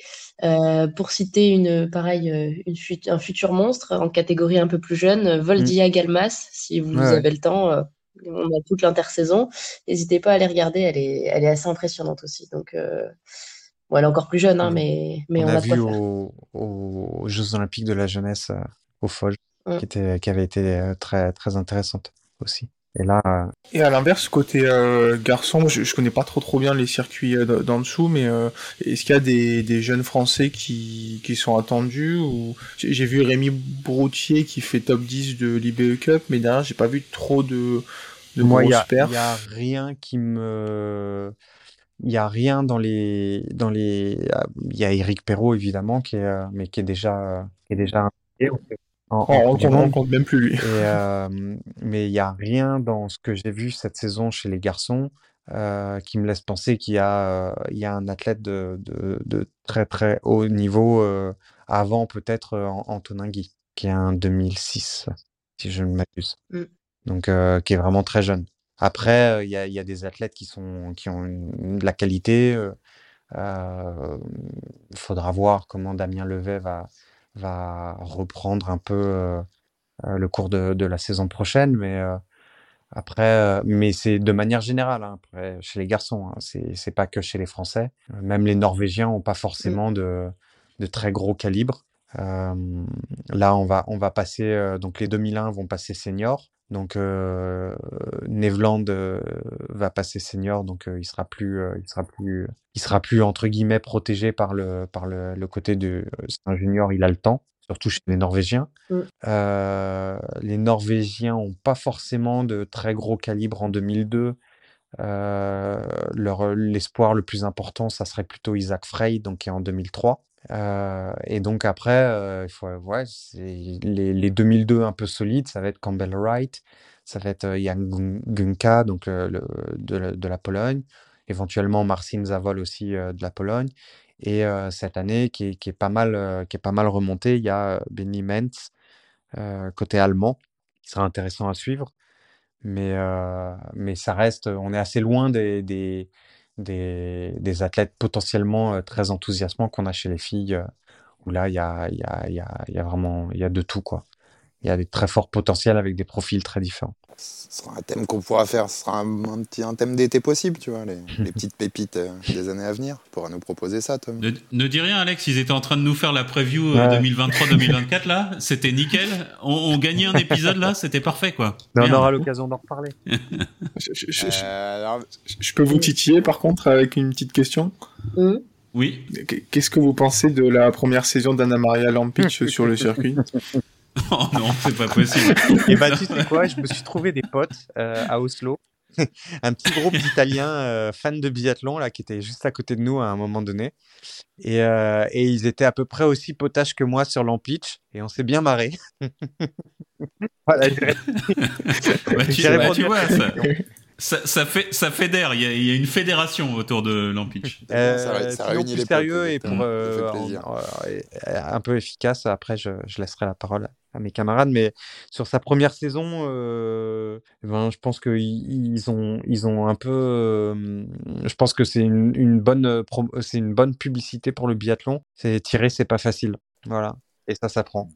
Ouais, ouais, ok, tout est dit. C'est beau. C'est- je trouve que c'est une bonne maxime pour terminer. Euh, bon, on a fait un bon tour quand même. On a fait un bon Ouais, bilan. on est pas mal. On a fait un bon bilan. Et, euh, et puis, ben, on vous l'a dit, on vous retrouvera. On vous retrouvera. C'est pas parce que la saison est finie Ouais. qu'on qu'on on- a fini. On n'attend pas la saison Euh, prochaine. On, on- on voilà, aura d'autres épisodes. aura on, va, on va explorer des sujets. On va essayer d'avoir des invités. On va essayer de faire des choses. Voilà. Donc, Il y aura de la restez surprise. connectés. Vous aurez de la surprise, restez connectés. Ouais. Exactement. Euh, Chris, tu nous rappelles euh, balle de pioche où on peut trouver tout Twitter, Instagram, arrobase euh, balle de pioche, euh, balle au pluriel, pioche au singulier. euh, voilà, c'est principalement les canaux sur lesquels on, on est apte à répondre. Il y a un Facebook aussi, il y a une adresse mail, mais personne nous écrit jamais sur cette adresse mail, donc je sais même pas suggestions, si je la donne. Voilà. voilà. Des suggestions, des envies d'émission, vous hésitez pas. à nous Exactement. solliciter, des envies de thèmes. Euh, merci à tous ceux qui nous ont écoutés toute la saison, même si c'est pas fini quand même. C'était la première ouais, saison. c'était de une Balle de saison, Pioche, on a la fait une première saison. saison de Coupe du Monde. Hmm. Première saison de Coupe du Monde de balle de pioche, donc ça, ça fait plaisir. Ah, c'était chouette là. Franchement, c'était ce- super quoi. C'était super. Qu'on suivi ce, ce séjour. Et puis merci à, bah, à Raph, à Marie, euh, à Thomas, Et à Alex. Ouais. euh, Et à Jacques. Jacques, à qui on pense, à qui on fait euh, Ouais. Une grosse bise. Merci. Ouais, Jacques, il a couru aujourd'hui, on donc euh, il Jacques, pouvait Jacques, pas euh, être euh, dispo ce médaillé d'argent euh, au Comme mondiaux d'habitude. junior. ouais. Ouais, Yes. pour les mixtes. Champion. Et, et on lui et on ne Et- manquera pas de lui et- fêter quand il sera là. la Ouais, on attend. on- on attend. euh, sur, les mondiaux juniors, donc le, le record appartient à, euh, à- chez les filles à, Mag- à Magdalena Neuner. Elle a sept titres et voilà, c'est juste une information. euh, la, la per- Eh ben, La- je l'avais pas celle-là. Ouais. la personne à Merde. qui Ouais, non, intéressant. cette information Je euh, se reconnaîtra. et c'est une jeune fille. Très qui- intéressant. bien. On, a- on est au moment des messages perso. on, est au moment des messages perso, on est bien. Euh, bon, bah merci à tous. Merci Marie. Bah, merci à vous. Yes, merci Raph. Euh, merci Chris, merci. Tom. Ouais, merci tout le monde, merci Alex. Merci. Un grand merci, ouais. On se retrouve très vite. On se retrouve très très vite. Euh, saison est finie, mais mes, mes balles de pioche continuent. Donc on se retrouve très vite avec euh, un nouvel épisode et, et des discussions, des interviews, de nouveaux formats. Vous, vous serez, on espère qu'on vous surprendra de, de la bonne Ouais, façon. ouais, il y aura quelques surprises. Merci à tous. Yes, carrément. Merci à tous et à très vite pour un nouvel épisode de Balles de À Pioche. très vite. Ciao. Ciao, À ciao. plus, bye bye. Salut.